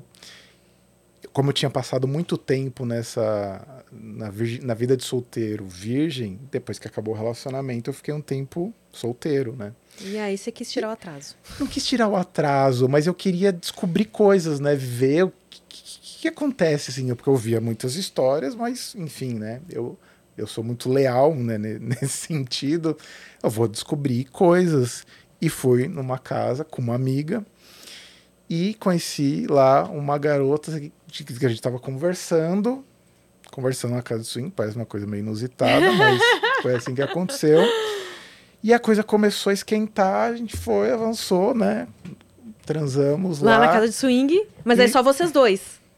Ou teve participação assim de. É, de leve. Nada. era, né? De leve e virou um amor, assim, de, de swing. Eu Foi. acho que essa é a verdade. essa é a verdade. tá, peraí, eu vou dizer todas antes. É, eu acertei? É verdade. Aê! Gente, agora dos dois, qual que é o fetiche e qual que é Ó, a fetiche é o pé. mentira? Mas o pé é o mais É, comum. muito comum. Só que o outro, Por isso que tá me deixando na dúvida. o outro, em contrapartida, ele me parece um pouco. né, sei lá, estavam, estavam cagando, cansados, e aí isso desencadeou alguma coisa nele. Eu não Uhum. sei. Vai, mas você que, É. que vai ter Tá, o aval. é, eu, eu acho, tá. Então o fetiche é do pé mesmo e o, a, a mentira é a da caganeira. A mentira é do, do gosto pelo peido, mas a caganeira foi verdade. Ah, entendi! Ah, tá, então. Então teve um- uma armadilha Teve aí. uma armadilha. Tem uma armadilha. Tem uma armadilha. Essa história da caganeira foi engraçada. né? Você é podólatra, Fred? assim, não sei se eu sou um, um versado nesse sentido, Mas, mas... você curte pezinho. Curto, curto, curto. Olha Gente, aí. quem a gente menos espera, os pés estão tomando conta do. Olha, eu fico impressionada. Ma- Mas você vê como uma- um negócio meio maluco, né? Quando eu falei esse negócio da minha tia, é verdadeiro, assim. Pra você ver como os desejos, eles surgem de lugares muito inusitados, né? Tipo, eu fui parar, gente, mas por que que eu gosto, né? Eu olho o pé, quero o pé, o pé participo ali. do- do- do- Quer dizer, por que que... é, por que que tem isso? Eu fiquei, eu fui, fiquei meio obcecado uma época, eu lembrei do, meu, do primeiro pé, assim, que me impressionou, e foi aquele pé. Foi muito engraçado porque, assim, eu tava brincando com, com o filho dela aqui, a gente aqui, e o pé dela aqui, tipo o microfone. E o pé ali parecia que ela falava, e o pé falava, o sotaque gostoso que eu achava do Pará.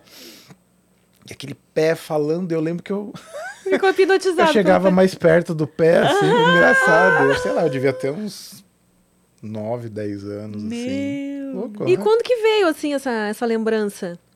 É, então, depois que eu fui percebendo, eu falei assim, porque tem um negócio que foi uma experimentação que eu fiz comigo, assim, né? Que eu acho que as pessoas deveriam fazer, que eu chamo de meio mapa do desejo, né? Eu, eu fui me perguntar por que eu desejo o que eu desejo, né? E primeiro, o que que é o desejo? Né? Então eu fui fazer meio que uma quase que uma tabelinha assim e fui anotando assim meus top meus top trechos de coisas né pornô assim que, que eu costumo né? Assim ho- hoje em dia eu confesso que assim que eu não tenho por uma escolha eh, psicológica eu escolho não, não consumir né? Nesse sentido porque eu, eu percebi que o campo da imaginação agora que tá Já tá rico. tá rico, eu, eu sinto que a, a- a minha vitalidade, minha virilidade, minha, minha disposição para o relacionamento sexual, ele melhorou na medida em que eu fui é, é, Parando de parando consumir de consumir e trabalhando mais a, a minha subjetividade, a minha participação nesse sentido, meu apetite nesse sentido pela vida real foi acontecendo. Mas nessa época, eu fiz meio que um dossiê, assim, do tesão, do desejo, e fui vendo quais eram os elementos que. E eu fui percebendo, falei, putz, aqui tem pé, tem pé, tem pé, tem pé. É, coisa com óleo, né? Peles olhentas, assim, também. E eu fui anotando essas coisas. e Eu fiquei ficar fifado com o negócio do pé e fi- fiquei com aquilo do pé. Pé é peito, né? Então. E aí fui remontando, lembrei desse pé e falei, cara, aquele pé me, pe... me fisgou. e era um pé assim que, lógico, na época não me ocorreu como uma questão sexual, mas eu fiquei fascinado por aquele pé. Então, Mas, sei lá, é, aquilo lá ficou ali em mim Mas acho que é assim que acontece com a maioria do- dos homens que tem esse fetiche por pé. É sempre alguma história, assim, longínqua, que de alguma forma e. É, te- é, teve um pé em alguma situação que despertou a atenção, assim, e ali ficou. é. É a mesma coisa com, com peitos, né? Às vezes quando eu falo as pessoas ficam meio chocadas, mas os primeiros peitos que eu vi foi da minha mãe, assim, né? Mas assim, não da minha mãe bebê, né? Da minha mãe adulta. Quer dizer, apesar dela ser muito cuidadosa, teve um dia que eu me lembro que ela tava saindo do banho e sei lá o que aconteceu, ela foi buscar a toalha, porque pá, peitões, né? Na Aham. minha cara. Eu lembro que eu fiquei Meu né? Deus! E ela. "Ah, Deus", né? Então tinha aquele pudor, assim. Então aquilo ficou, acho que, registrado em mim, assim, né? Tipo, é algo que eu não posso ver, então agora eu quero ver. Tipo, É, de alguma maneira, de, de alguma maneira aquilo ficou em mim, então. E- Mas pode não ser, mas na minha cabeça É, eu. É, Você acha que teria sido diferente se fosse assim? Porque tem muitas mães que já não têm esse pudor, né? É, que, tipo, estão sempre ser. andando sempre pelado em Pode casa. ser, tipo, pode ser. Acho que talvez porque teve esse elemento meio fortuito, meio constrangedor, meio, sei lá, esquisito. Você acha que o, o sexo tá sempre intimamente assim associado a essas coisas, o proibido, o É, pudor? é que tá, tem muitas coisas que disparam o desejo que são inusitadas, né? Então existe, existe uma dimensão de, de transgressão. Então pensa assim, como o dia a dia ele é muito formal, né? Então tem toda uma formalidade em que a gente passa boa parte do dia se contendo mais do que se soltando. Pra você ver como o sexo não tem a ver só com prazer. Por que, que você transa? As pessoas falam, prazer. Não, não é. Porque prazer, você tem mil tipos de prazer. Porque no sexo. Porque o sexo também tem esse elemento de, de transgressão, assim. Que, que é uma transgressão que evoca uma dimensão de liberdade sua. Que é assim, aqui ninguém tá me monitorando. Aqui ninguém manda em mim a não ser o meu desejo, né? Então tem esse elemento do, do, do- do- da transgressão. Para outras pessoas, tem às vezes o inverso. Tem um elemento de submissão. Então pensa numa pessoa que, talvez a maior parte, assim, tá o tempo todo tomando decisões, decidindo, decidindo, decidindo, decidindo. Na hora do sexo, ela só quer obedecer. Ah, né? é, gente, já ouviu muitas histórias assim também, daquele cara que é o mandão, que e na hora lá ele quer botar uma calcinha, ou ele quer fazer uma inversão. Uhum. E Isso falando aí- de extremos, né? É, e aí a gente vai, vai tem o espectro do, do- do- da submissão meramente do receber, mas passivamente a coisa, ah, todo tipo de submissão. A questão da sexualidade também tem um elemento de revelação, né? Você descobre coisas a seu respeito que não são convencionais. Então, quando eu tô falando essa coisa do pé, é um negócio meio que, sabe, a minha cara, ah, esse cara de gosta de pé. Não. Você não pensa, mas quando Não você. pensa É, mas você, mesmo. quando você tá naquela vivência, você revela facetas suas que são inusitadas, que são que são interessantes, que são poderosas, que às vezes podem até passar pelo caricato e que você às vezes só consegue vivenciar naquele ambiente que socialmente é convencionado a você se soltar. Do mesmo jeito que quando a pessoa, a pessoa durona, né? ela vai num velório, ela chora, né? Por que ela tá chorando no velório? Não podia chorar em casa, mas que o velório parece aquele ambiente social convencionado Onde tá a choro, permitido, né? onde é permitido, então lamentar, Ah, chorar Inclusive, até pitangas. bem-vindo, né? Quem Você- não chora no velório, a pessoa tá ficando. Você chora todos os seus. É, você chora todos os seus mortos no velório. Você lembra de tudo que morreu na sua vida e que você sente falta. No sexo tem um pouco dessa dimensão de você poder vivenciar e ali, se você tromba com alguém que topa a sua piração, lindo, né? É, Então você vivencia um elemento de revelação. Então tem gente que pira na assimetria, de mandar obedecer, tem gente que pira nesse elemento de transgressão, tem gente que pira na, na caricatura. Então às vezes a pessoa quer vivenciar uma dimensão ou infantil dela, então sei lá, tem aqueles casos que a pessoa se, se- põe como bebê. Não, não é raro as pessoas quando vão transar terem falas infantilizadas, né? Ah, Isso é muito problemático, mas acontece. Mas aí é que tá o X da questão. É, no campo da sexualidade, essas coisas todas parecem possíveis, assim. É, porque é isso, é esse espaço, o antivelório quase, em que você pode viver o que você quiser viver dentro das suas pirações, das suas fantasias, das suas esquisitices, em que você em nenhum outro ambiente poderia. Então, é eu não vou. né? A Não Amy vou- não tá se aguentando na Não sua vou. vozinha. Você pode continuar a entrevista inteira com a vozinha? Sacanagem. vou, não vou mandar um tati bitade aqui. Então, o que eu ia falar dos meninos? Que qualquer coisa eu não vou. Aqui senta na minha piroquinha. É, Piroquinha. Mas Né? é isso que você falou é ótimo, porque o prosa guiada, ele é esse, esse lugar onde a pessoa vai entrar aqui e vai falar uma doideira dessa e é totalmente abraçado aqui, porque é um local que a gente fala mesmo. É. é, exato. Então, se a pessoa, sei lá. se ela fazer um- ela, se ela quiser fazer a combinação mais improvável do mundo com sexo, ela pode. Meio que nem hambúrguer. O que você colocar ali funciona um pouco. né? Mas. É a pizza brasileira. A pizza É. brasileira. Mas esses fetiches. ah, a gente sabe que não é tão fácil de falar. Por exemplo, você, primeira vez que você conseguiu falar com uma parceira sua, olha, eu, eu gosto de pé. Lá que você fez. Porque quando você tem um, um desejo que é, não é tão comum, Sim. tem essa dificuldade de comunicar pro seu parceiro. E é isso que a gente vê, né, no camming e tal. As meninas que atendem, elas relatam muito isso. A gente entra muito em contato com essas pessoas que têm go- gostos diferentes, digamos assim, e, e, e pergunta, ai, como que eu falo isso pra minha parceira? Ah, eu tenho gosto, tenho desejo de ser enrabado. Como que eu vou chegar e falar isso pra minha namorada? Ela vai achar que eu sou gay, sei lá, umas coisas assim. Sim, sim. É, então veja de novo aquela, aquela tese. A, o sexo começa antes da cama e termina muito depois. Você precisa construir uma relação de liberdade para além da cama. Se você é um pé no saco,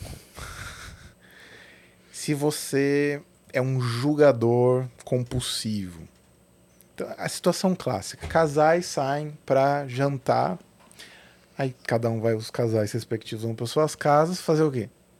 Falar mal, bem dos outros, né? Então vamos imaginar que numa dessas o casal se empolgou, tava bebendo lá, louquinhos, falaram, lançaram uma, uma estripulia que eles fizeram. Aí no caminho, você é o pé no saco, você- quer dar uma de. Ai, vou pagar aqui de bom moço. Só. Sabrina fez um negócio assim meio que zoado, né? Quer dizer, o que, que eu tô fazendo nessa hora? Eu tô delimitando, eu tô dizendo que eu sou uma pessoa que talvez eu não flerte muito com a experimentação dentro do campo da sexualidade, a pretexto de parecer um cara confiável. Se você, depois de um tempo de relacionamento, ainda tem insegurança a respeito do, quão- do quão confiável e seguro você é como pessoa, tem alguma coisa muito errado. Depois de um tempo, em tese, você não deveria mais passar por esse tipo de crise. Não, você é um cara confiável, né? Legal, você é legal. Você não vai matar ninguém, tá? Passou esse crivo, assim, é, você se mostra uma pessoa, pô, interessante, né? Sabrina e o Jorge lá fizeram um lance lá, Foram no swing. sei lá, experimentaram um negócio diferente. Aham. Aí você tá dando um. Você tá dando um sinal que assim. Poxa, talvez uma performance não convencional possa ser interessante, assim. Você tá dando indicativos agora. Se você for um moralista, machista, que a estripulia só acontece do seu lado, mas não acontece do lado de lá, então se você fica querendo espaço para você se divertir, mas você não você não você não tolera a possibilidade da sua parceira se divertir, você não vai chegar nesse lugar de liberdade mútua, de diálogo, de possibilidades. Você vai criar uma relação tensa, castrada, temerosa, cheia de pudores. E aí, quando você vai querer usar, se, se atirar para uma caceta lá, o cara. Aí, aí, lógico, porque você ficou. ah, Você ficou. Você deu notas de que você é um cara que talvez seja até homofóbico, que, que ah, aquele viado lá. Então, assim, você falou coisas problemáticas em relação a isso.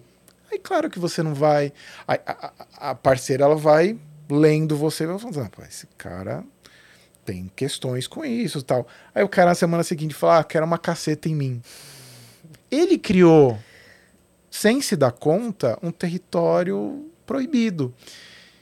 Isso é um problema em termos de vivência de sexualidade.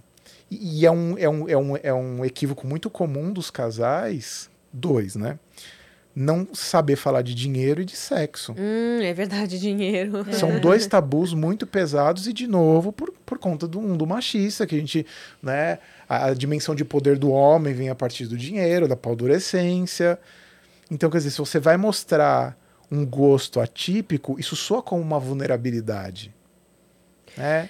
Mas e tem que estar preparado também, mesmo que você tenha intimidade com a pessoa, que você sentiu abertura pra falar, do outro, mesmo assim, não querer e respeitar isso, né? Por exemplo, assim, o outro pode se sentir desconfortável de fato com o seu desejo e não vai rolar. Perfeito, pode, a princípio.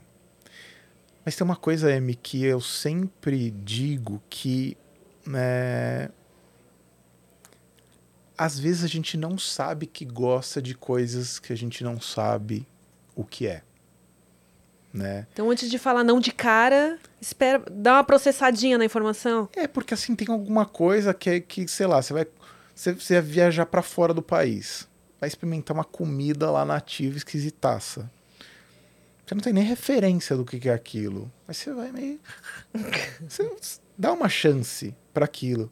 Aí você, nossa, eu não sei a experiência de todo mundo quando foi comer comida japonesa a primeira vez, mas eu acho que é uma experiência meio controversa, de modo geral. É um peixe cru, né? Você não É, um tá peixe acostumado. Pra mim cru, foi, é tipo assim, um- um negócio meio molenga ali. Eu, exper- eu experimentei comida japonesa a primeira vez com os primeiros restaurantes japoneses que a comida ainda era meio adocicada, meio. não tinha esses maionese, cream cheese, era assim, aquele. Não tava brasileirado ainda. Não tava brasileirado, não tinha chips de nada, não tinha nada. Era raiz ali. Você come a primeira vez e fala, "Pô, puxado isso aqui, né? É a mesma coisa que vai acontecendo na sexualidade. Primeira vez, fica meio. Tá todo mundo meio embaraçado, meio constrangido. Mas se você criou uma fluência sexual entre o casal em que eles se permitem se divertir, isso você pode descobrir prazeres e gostos e gozos que você não sabia que tinha. E se você não falar a priori não, você não vai descobrir. Mas, e qual é a dica que você dá, então, quando a pessoa, tipo, quer falar um negócio, não sabe como introduzir o assunto? Vai devagar, vai pelas beiradas, vai comentando, ouvir um- uma pessoa falar. Vi, não, esse é bom. Eu vi num filme. Eu vi num Ó, fulano me filme. contou, amor. Nossa, Ah, nossa, meu, achei inusitado um negócio desse. Olha que Pô, loucura. Pô, fiquei, pen- fiquei me perguntando, caramba, nunca parei pra pensar se eu gostaria de um negócio desse. o que, que você acha, amor? né? Deixa a semente ali. Uhum, vai plantando não chega o que você acha, vamos fazer hoje à noite. Tu já tô com a caceta aqui. Não é, né? Calma. Amor, comprei esse cintaralho aqui. Eu queria que você vestisse. Mas assim, calma, né? Vamos cultivando aquele espaço de possibilidade. Então, criar um espaço de possibilidade. Sexo, sexualidade, relacionamento é criar espaço de possibilidade. Se você se permite, se você visualiza, se você conversa, se você abre esse espaço, se você se abre para tudo isso, é muito mais fácil do que se você for uma pessoa rígida, dura, crítica. É isso. Chegou pergunta aqui, então, vamos ver. Qual é a pergunta? Ah, o que acha do relacionamento aberto para apimentar a relação? Mandaram lá no chat. É controverso, né? Porque no meu entendimento, o relacionamento aberto, ele é uma ele é uma mudança de filosofia de vida, né? É uma mudança de perspectiva de mundo. O relacionamento aberto não é colocar outras pessoas no meio ou se abrir para outras pessoas meramente como se fosse um aperitivo para incendiar a outra pessoa, fantasia.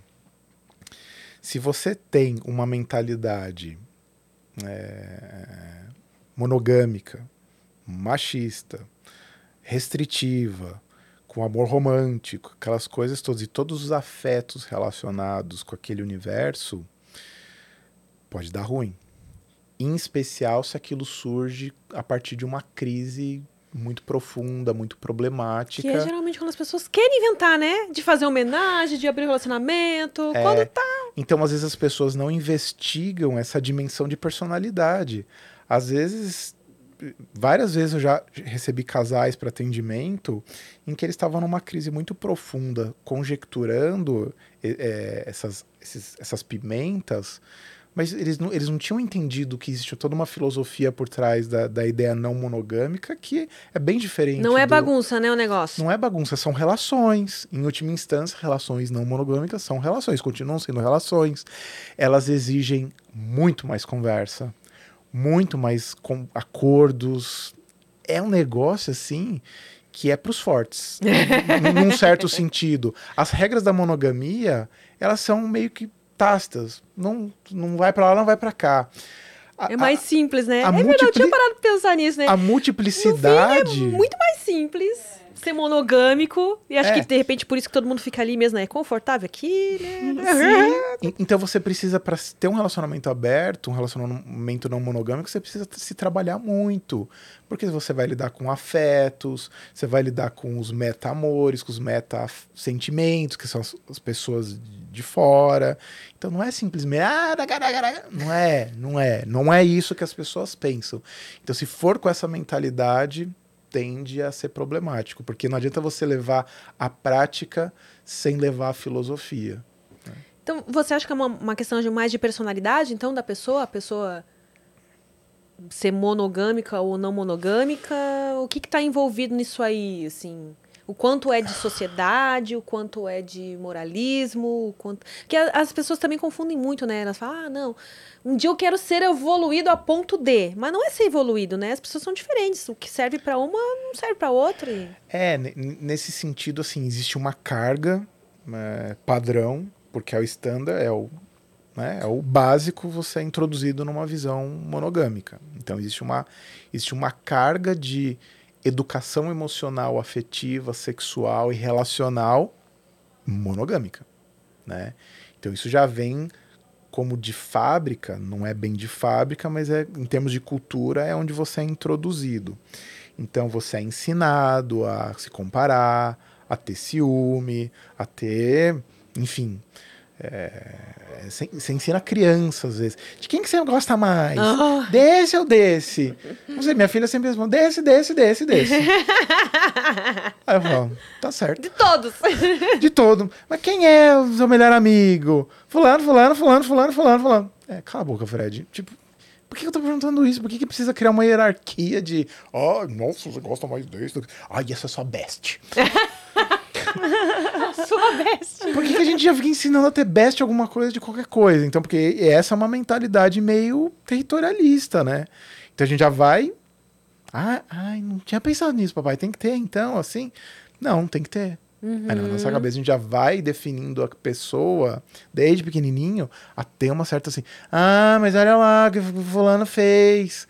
A gente vai ensinando a criança a ter ciúme. Porque isso, isso não é exatamente espontâneo, né?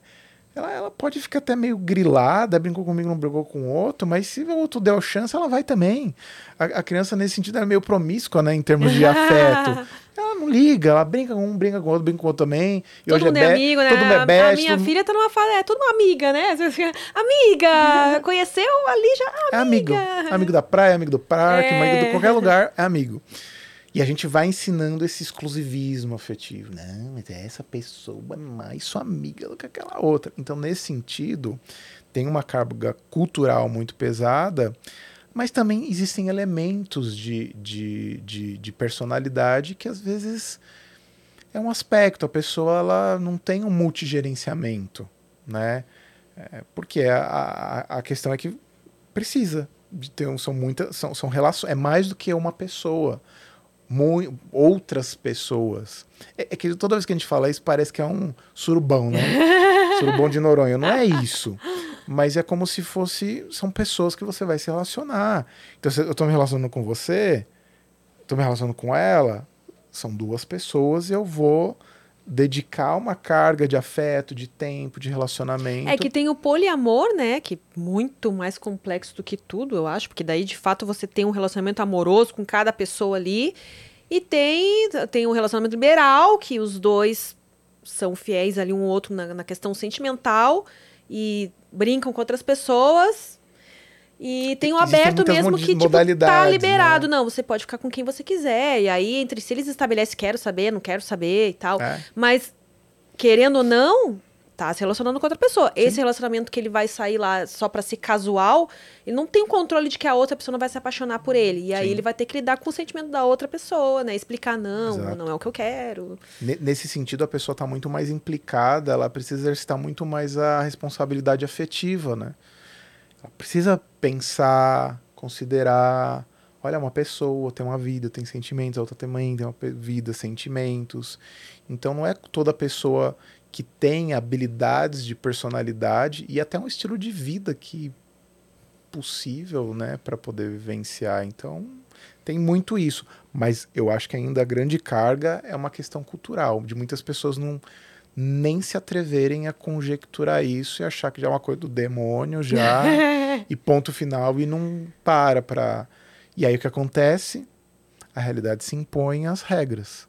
O que a pessoa vai acabar fazendo é o que ela queria estar fazendo só que de um jeito Escondido, escondido né? sem acordos e tudo. E aí feridas mágoas marcas e coisas que danificam a textura do relacionamento O que, que você já viu, assim... Eu não sei se você pode falar esse tipo de coisa, né? Não. Mas o que que... A, a primeira coisa que aconteceu em consultório, assim, que te chocou, que te deixou num dilema, é tipo assim... E aí eu continuo tratando essa pessoa, eu, o que, que eu faço agora? Vocês recusam pacientes ou tipo assim, não, eu vou ter que te encaminhar para um amigo, ou vou ter que te encaminhar, tipo, não sou capaz de lidar com a situação. É assim, existem coisas que desafiam a gente, né, do ponto de vista do ponto de vista emocional. Às vezes existe uma situação que que, que mexe com uma carga de, de afetos que você que você sente que você ainda não está não tá pronto ainda para poder lidar com aquela questão, porque você não se habilitou tecnicamente, você não se habilitou emocionalmente, existencialmente, conceitualmente. Então, às vezes é uma coisa que você acha que aquilo é um pouco mais denso do que você dá conta. Então, teve uma vez que eu, eu fiz um encaminhamento de um, de um rapaz que ele veio trazendo questões de desejos por crianças. Esse né? sempre, né? E foi uma coisa que depois daquilo eu fui mergulhar, eu fui estudar, eu fui entender. E, e depois eu me senti mais habilitado para poder dar um suporte emocional para pessoas que, que tinham uma disponibilidade para não vivenciar aquele desejo que é um dos desejos mais execráveis é, em termos. Quando a gente fala, é um negócio É. então, mas, mas pensa uma pessoa que identificou em si, eu tenho esse desejo, eu nunca fiz, mas eu isso está em mim, eu, e eu quero trabalhar, eu quero melhorar, eu não quero, né, ceder, colocar em pra... eu não quero, eu não quero ceder a isso e eu quero trabalhar esse, esse buraco, esse abismo. Eu tô deprimido, eu tô esquisito, eu tô, eu tô pensando coisas horrorosas e então é uma pessoa que precisa de ajuda. É, então E é- tem como mesmo? Tem. Olha, é, de novo, né? Não tem uma literatura vastíssima sobre isso, porque esses casos são raros de surgirem no consultório. Hum, a maioria acha que, tipo, tá tudo bem, né? Ah, em 18 anos, assim, acho que três situações, né? Então, pouco. né?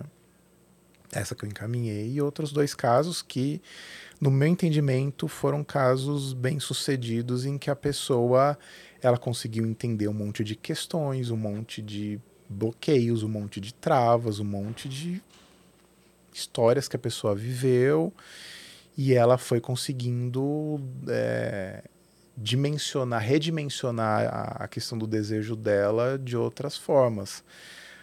Então é difícil dizer se é possível, especialmente quando a pessoa está vivenciando, praticando, aquilo já caiu, já ultrapassou o campo dos desejos, porque todos os desejos eles são eles estão no campo da, da, da mente da vivência das aspirações individuais e tem quando a pessoa cruza aquela linha então quando a pessoa cruza aquela linha é, é, é mais difícil você recolher hum. é, porque aí a pessoa entra num no campo de experimentações delicada, perigosa e às vezes é difícil você retomar, né? Porque dela já entrou no campo do, do crime né, efetivamente.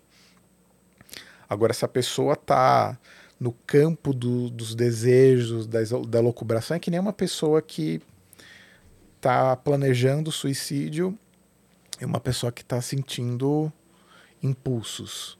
Né? Claro que uma pessoa que está numa fase de planejamento é uma fase muito mais sensível e delicada do que uma pessoa que está no campo das possibilidades, dos desejos. Então você ainda está lidando com ela, uma fase embrionária, vamos dizer assim, da, do questionamento dela. Mas isso é tão difícil e tão polêmico que a maior parte dos profissionais não fala sobre esse assunto, não se abre nem para poder, acha que é o, é, o, é o demônio em termos de. E não é, e não é assim. Não é, não é uma coisa ou outra, não é, não é, não é assim. Na prática, quando você vê a pessoa trazendo, quando você vê a pessoa falando, lógico que você precisa ter um estômago para isso, né? Então, eu próprio fui vítima de abuso sexual na, na infância. Né? Não, não, é um negócio que não é um negócio que você vem a público dizer. Então, para mim, eu, eu, sinto que fisgou é, aquela questão né, no, no, no primeiro caso. Então, para mim, foi uma coisa assim que foi muito difícil. Ainda que eu já tinha trabalhado muito essa questão, só que você nunca entende quanto uma questão efetivamente está funcionando bem na sua cabeça. Você faz terapia desde os 20 anos, né? Então, também sou velho de guerra em termos de terapia minha, né? E eu achava que aquilo já estava mais bem elaborado, uma coisa mais. E de repente aquela questão veio e mexeu comigo. Eu falei assim: acho que isso eu não dou conta. Então por isso que eu fui atrás, fui me trabalhar, supervisão, terapia, literatura, supervisão. Uhum. Então você vai e mergulha naquelas questões. E aí eu me senti mais habilitado para poder me relacionar com aquela, com aquela questão. Mas é óbvio, né? Não é uma fila de pessoas procurando esse tipo de ajuda. Raramente isso acontece, raramente isso acontece. Então, infelizmente. Mas são pessoas que precisam de ajuda, ainda que outras também já estejam no campo da criminalidade, né?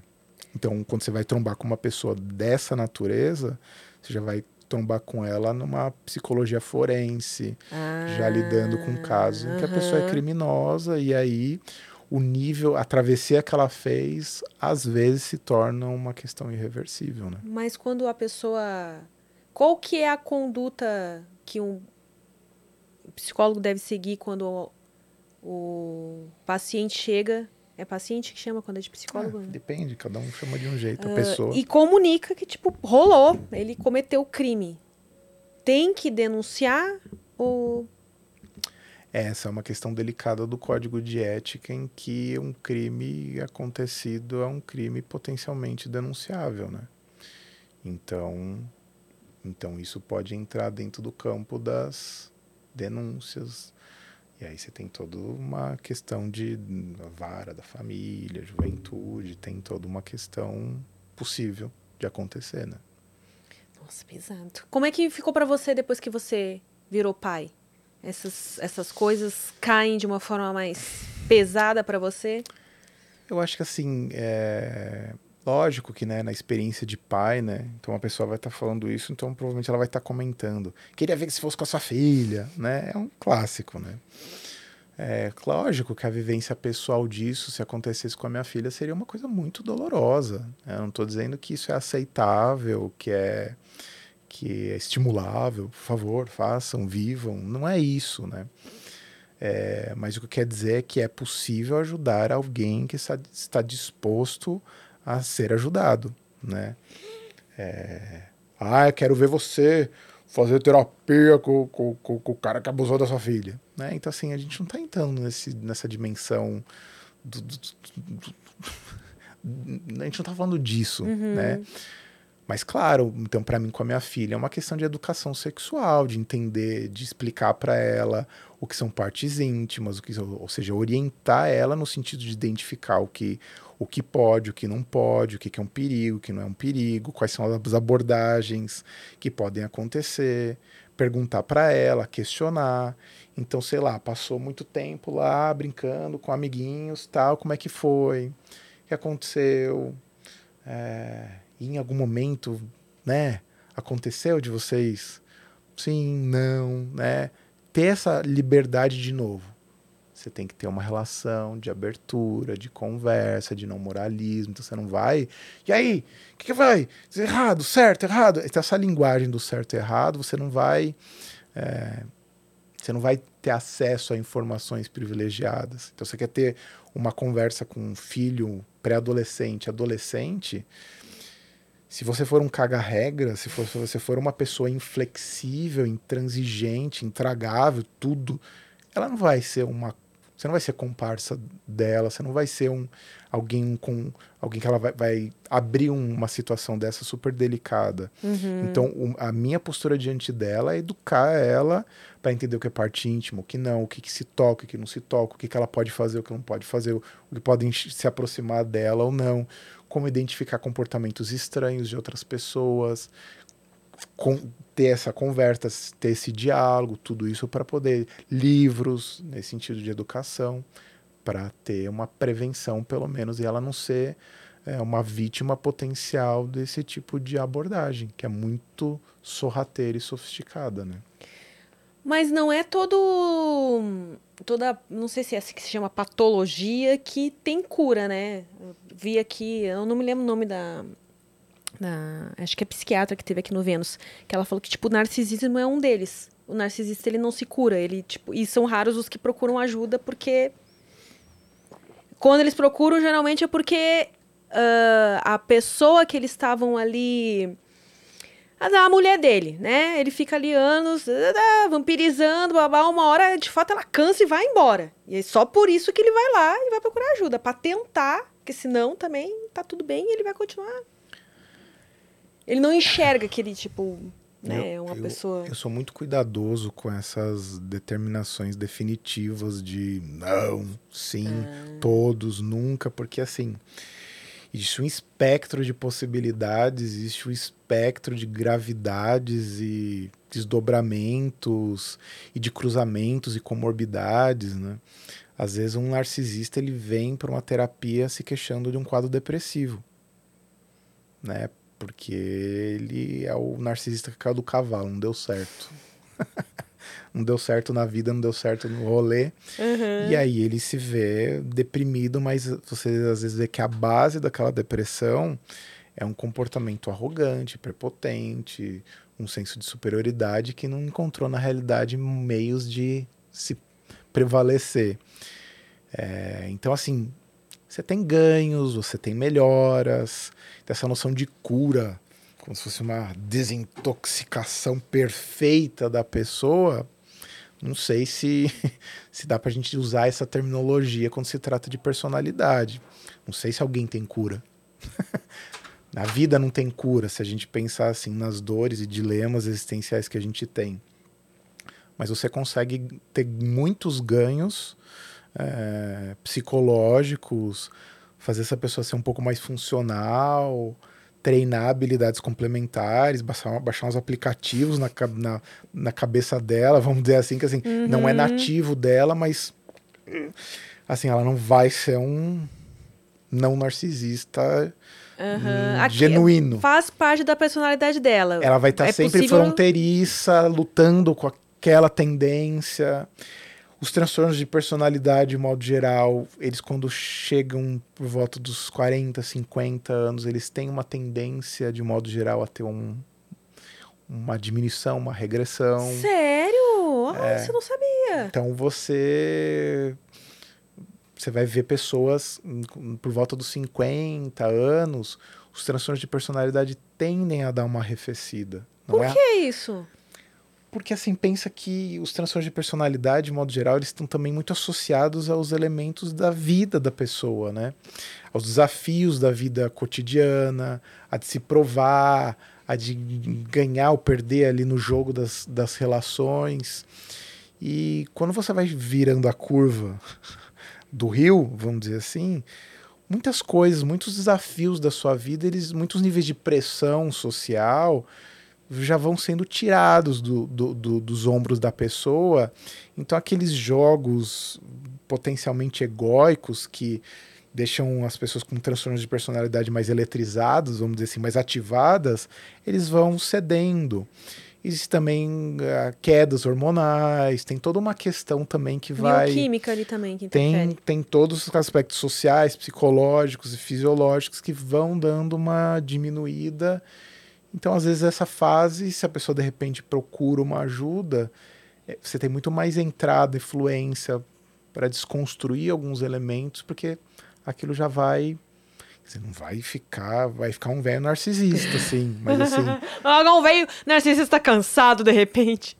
Cansei vai, de. Leão cansado, então assim, você, ele tem mais abertura talvez de questionar alguma coisa ou outra, lógico, tudo se ele tiver disposto a questionar. É, mas então elementos. essa é a grande questão, porque também tem uma questão quando a gente vai ficando mais velho. A gente meio que se acomoda, tipo assim, ah, mano, foi assim a vida toda, foda-se. Quem quiser gostar de mim é agora, quem gosta assim, senão também caguei. Não tem um negócio assim? Tipo, quanto mais velho a gente vai ficando, a gente vai ficando mais ah, inflexível, né? Sim, Menos sim. propenso a mudanças. Só que você também vai ficando, é, o seu ranking vai caindo, né? Ah. Então você, se você for um velho chato, Ninguém vai te querer. a pro probabilidade de você ter convivência e você não tiver, sei lá, pagando alguém para conviver com você, você não vai ter grandes recompensas. Então, o envelhecimento também ele vai colocando alguns desafios para a pessoa que não adianta ela ser esse poço de inflexibilidade aí, que se ela não tiver um lugar no mundo de relações sociais dela, ela não vai ter nenhum tipo de recompensa pessoal. Então, grande merda, né? Você acha que impossível ser feliz sozinho? Né? A gente sabe que o ser humano é um, é um ser sociável, obviamente. Mas essa ideia do, do tipo assim, não, ah, eu tenho que ter alguém, né? Ai, não, a pessoa não foi feita para ficar sozinha. É possível ser feliz sozinho? Ou. Claro, né? Sozinho eu tô falando de relacionamento amoroso. A pessoa, Sim. amigo pelo menos, né? É esperado que se tenha, porque eu acho que senão é meio deprê mesmo. não só é possível, como para algumas pessoas é desejável, assim.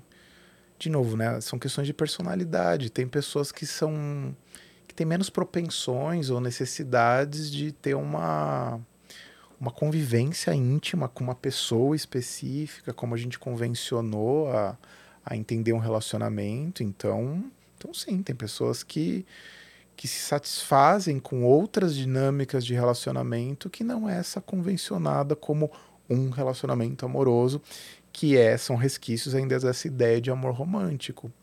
Então não é raro você ver pessoas também, na medida que vão envelhecendo, se dispondo menos a fazer para as mulheres, né? Muitas vezes é muito mais custoso você fazer aquele jogo da convivência e de repente você chega numa fase da vida que você não quer fazer mais concessões que sejam fundamentais e essenciais para você e você encontra um lugar no mundo fazendo umas adaptações, suprindo algumas necessidades de um modo que não seja de um relacionamento estável, fixo.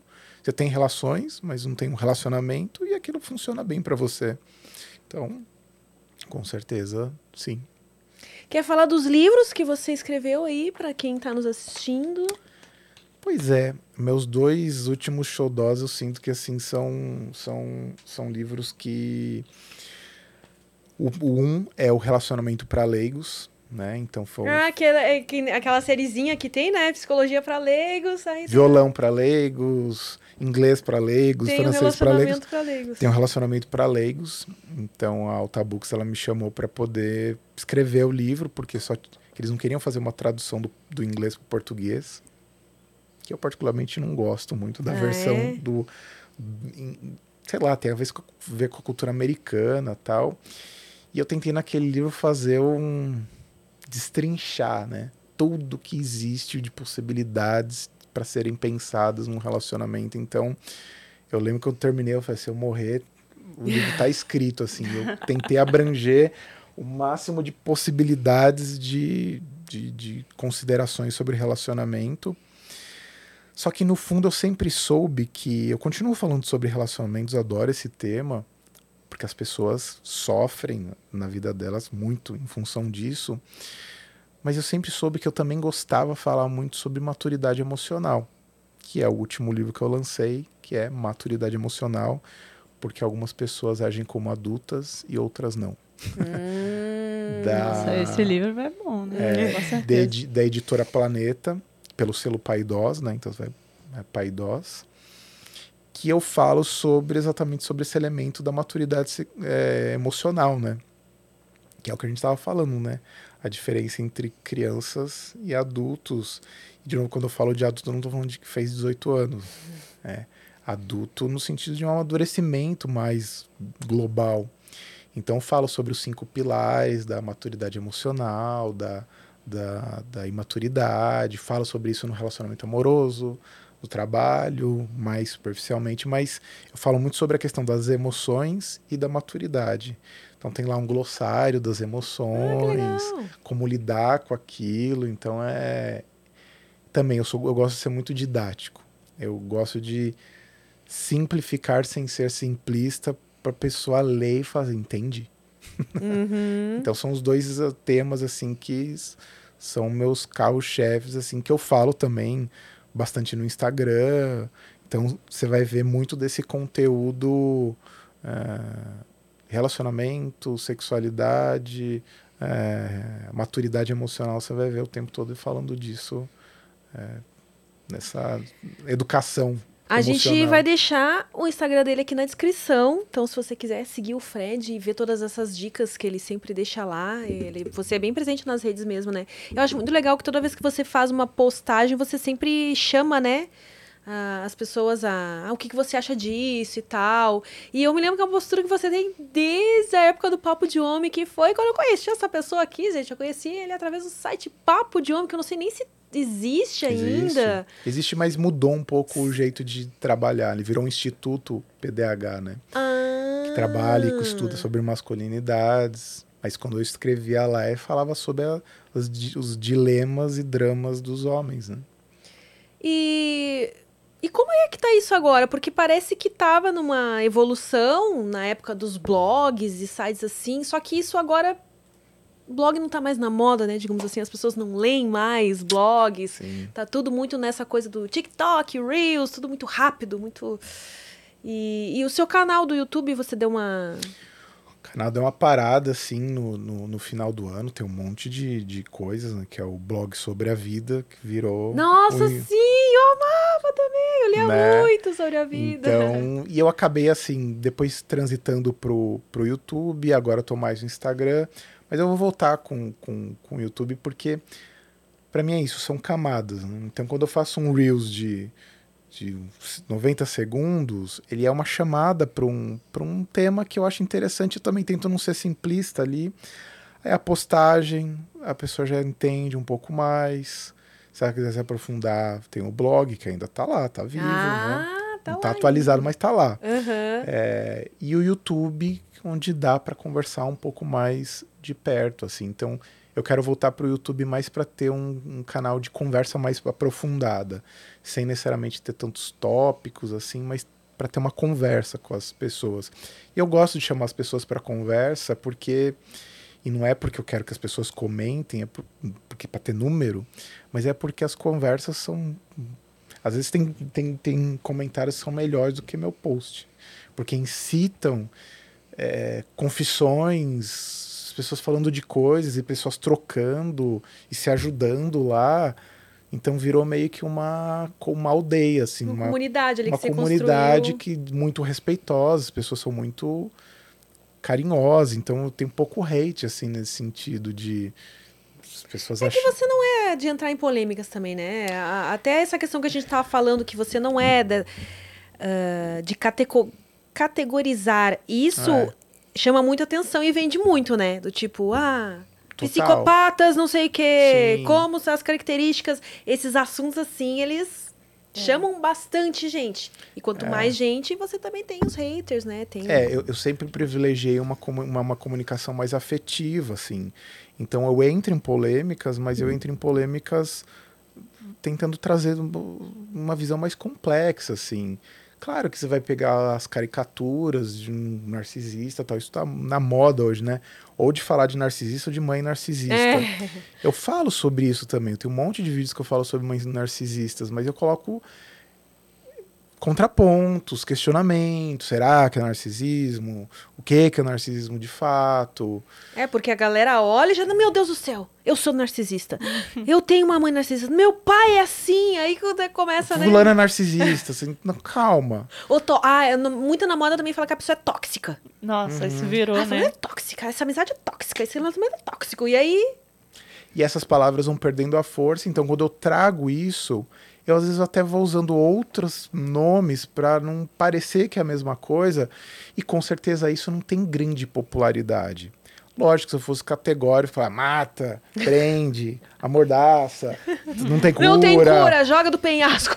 Lógico, ah, isso mesmo, né? Então, quando gente- na medida que a gente está nessa vivência mais radicalizada, seria mais popular. Mas eu gosto de costurar, então é, um- é uma comunidade de pessoas zelosas, cuidadosas. Eu, eu primo por isso porque é a peneira que eu faço de boa convivência e boas práticas. Seu canal no, no YouTube tá como? Sim, tá parado. O nome. O nome. Ah, tá, o blog sobre a vida. Blog sobre a vida. Blog sobre- Mas se eu colocar lá no YouTube Fred Matos, com dois Também T's, aparece. vai aparecer todos os vídeos lá. E os, a, agenda de atendimentos, como é que é? Tá fechada? Não, assim, às vezes eu acho engraçado as pessoas me perguntam, você ainda atende, né? Eu falo, como assim ainda atendo? né? Sempre, Tipo- vou atender até a morte eu vou atender. Então, sim, lá no, no Instagram tem todas as informações. E E pra galera comprar seu livro, onde é que acha? Ou ainda tá vendendo? tá vendendo, então, sei lá, qualquer site, qualquer livraria, você digitar lá, vai ter lá relacionamento para leigos e maturidade emocional. Inclusive, tô chateado que você não trouxe pra gente aqui. Pois é. Pois é, quando eu saí de casa, eu falei Como assim, assim? Que Eu saí de casa e falei assim, eu deixei no consultório. Porque eu ia estar no consultório, mas eu tava em casa. Eu falei, não, vou trazer da próxima. Manda pra gente. Manda Ah, Uber, manda, Flash. Você tá morando aonde? Não tá morando em São Paulo? Tô. Tá em São Voltei, Paulo? Voltei, voltei. Ah, tá. Tava então você morando tá- em então o consultório tá em São voltei. Paulo também. Tá, eu voltei. Agora eu vou ter consultório físico. Que eu tinha ficado só online. Ah, por causa do. Né? Não vamos falar nem o nome. Não, a gente não, tem um. não. É muito engraçado, Fred. A gente tem uma pessoa que acompanha aqui. A gente, toda vez que a gente fala o nome, que eu não vou falar agora, né? Causado por. Nossa, já tinham que tocar. Ele fica revoltado, porque não existe um episódio que vocês não falam sobre isso, mas a pessoa esquece que a gente deve fazer o quê? Existe, né? Sim. Existiu aí um período onde as coisas tiveram que mudar por causa disso. É, é uma Então- coisa que termina com andemia. Mas É, ele fica que- revoltado toda vez que a gente fala e comenta. Mas tinha que falar dessa postada em mim. Pior que o cara é doido. É a vida. É a vida, né? É a Sim. vida, gente. Fazer o quê? Fred, eu amei a nossa prosa. Que bom. Falamos, Falamos, de muito. bastante coisa, né? Nossa. Eu acho que a gente tá de mais de duas horas falando. Olha, é, quase duas horas e meia proseando. Tem mais alguma coisa que você gostaria de falar? O que eu queria dizer é. Vivam e deixem viver. É, ô! Quando é um a gente conselho. fala de relacionamento e sexualidade, assim, vivam e deixem viver, assim.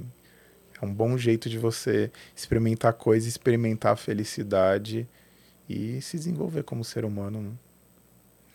Obrigada, Fred. Eu que agradeço. Adorei. Que bom. As confissões aqui também. Né? Umas confissões aí. hum.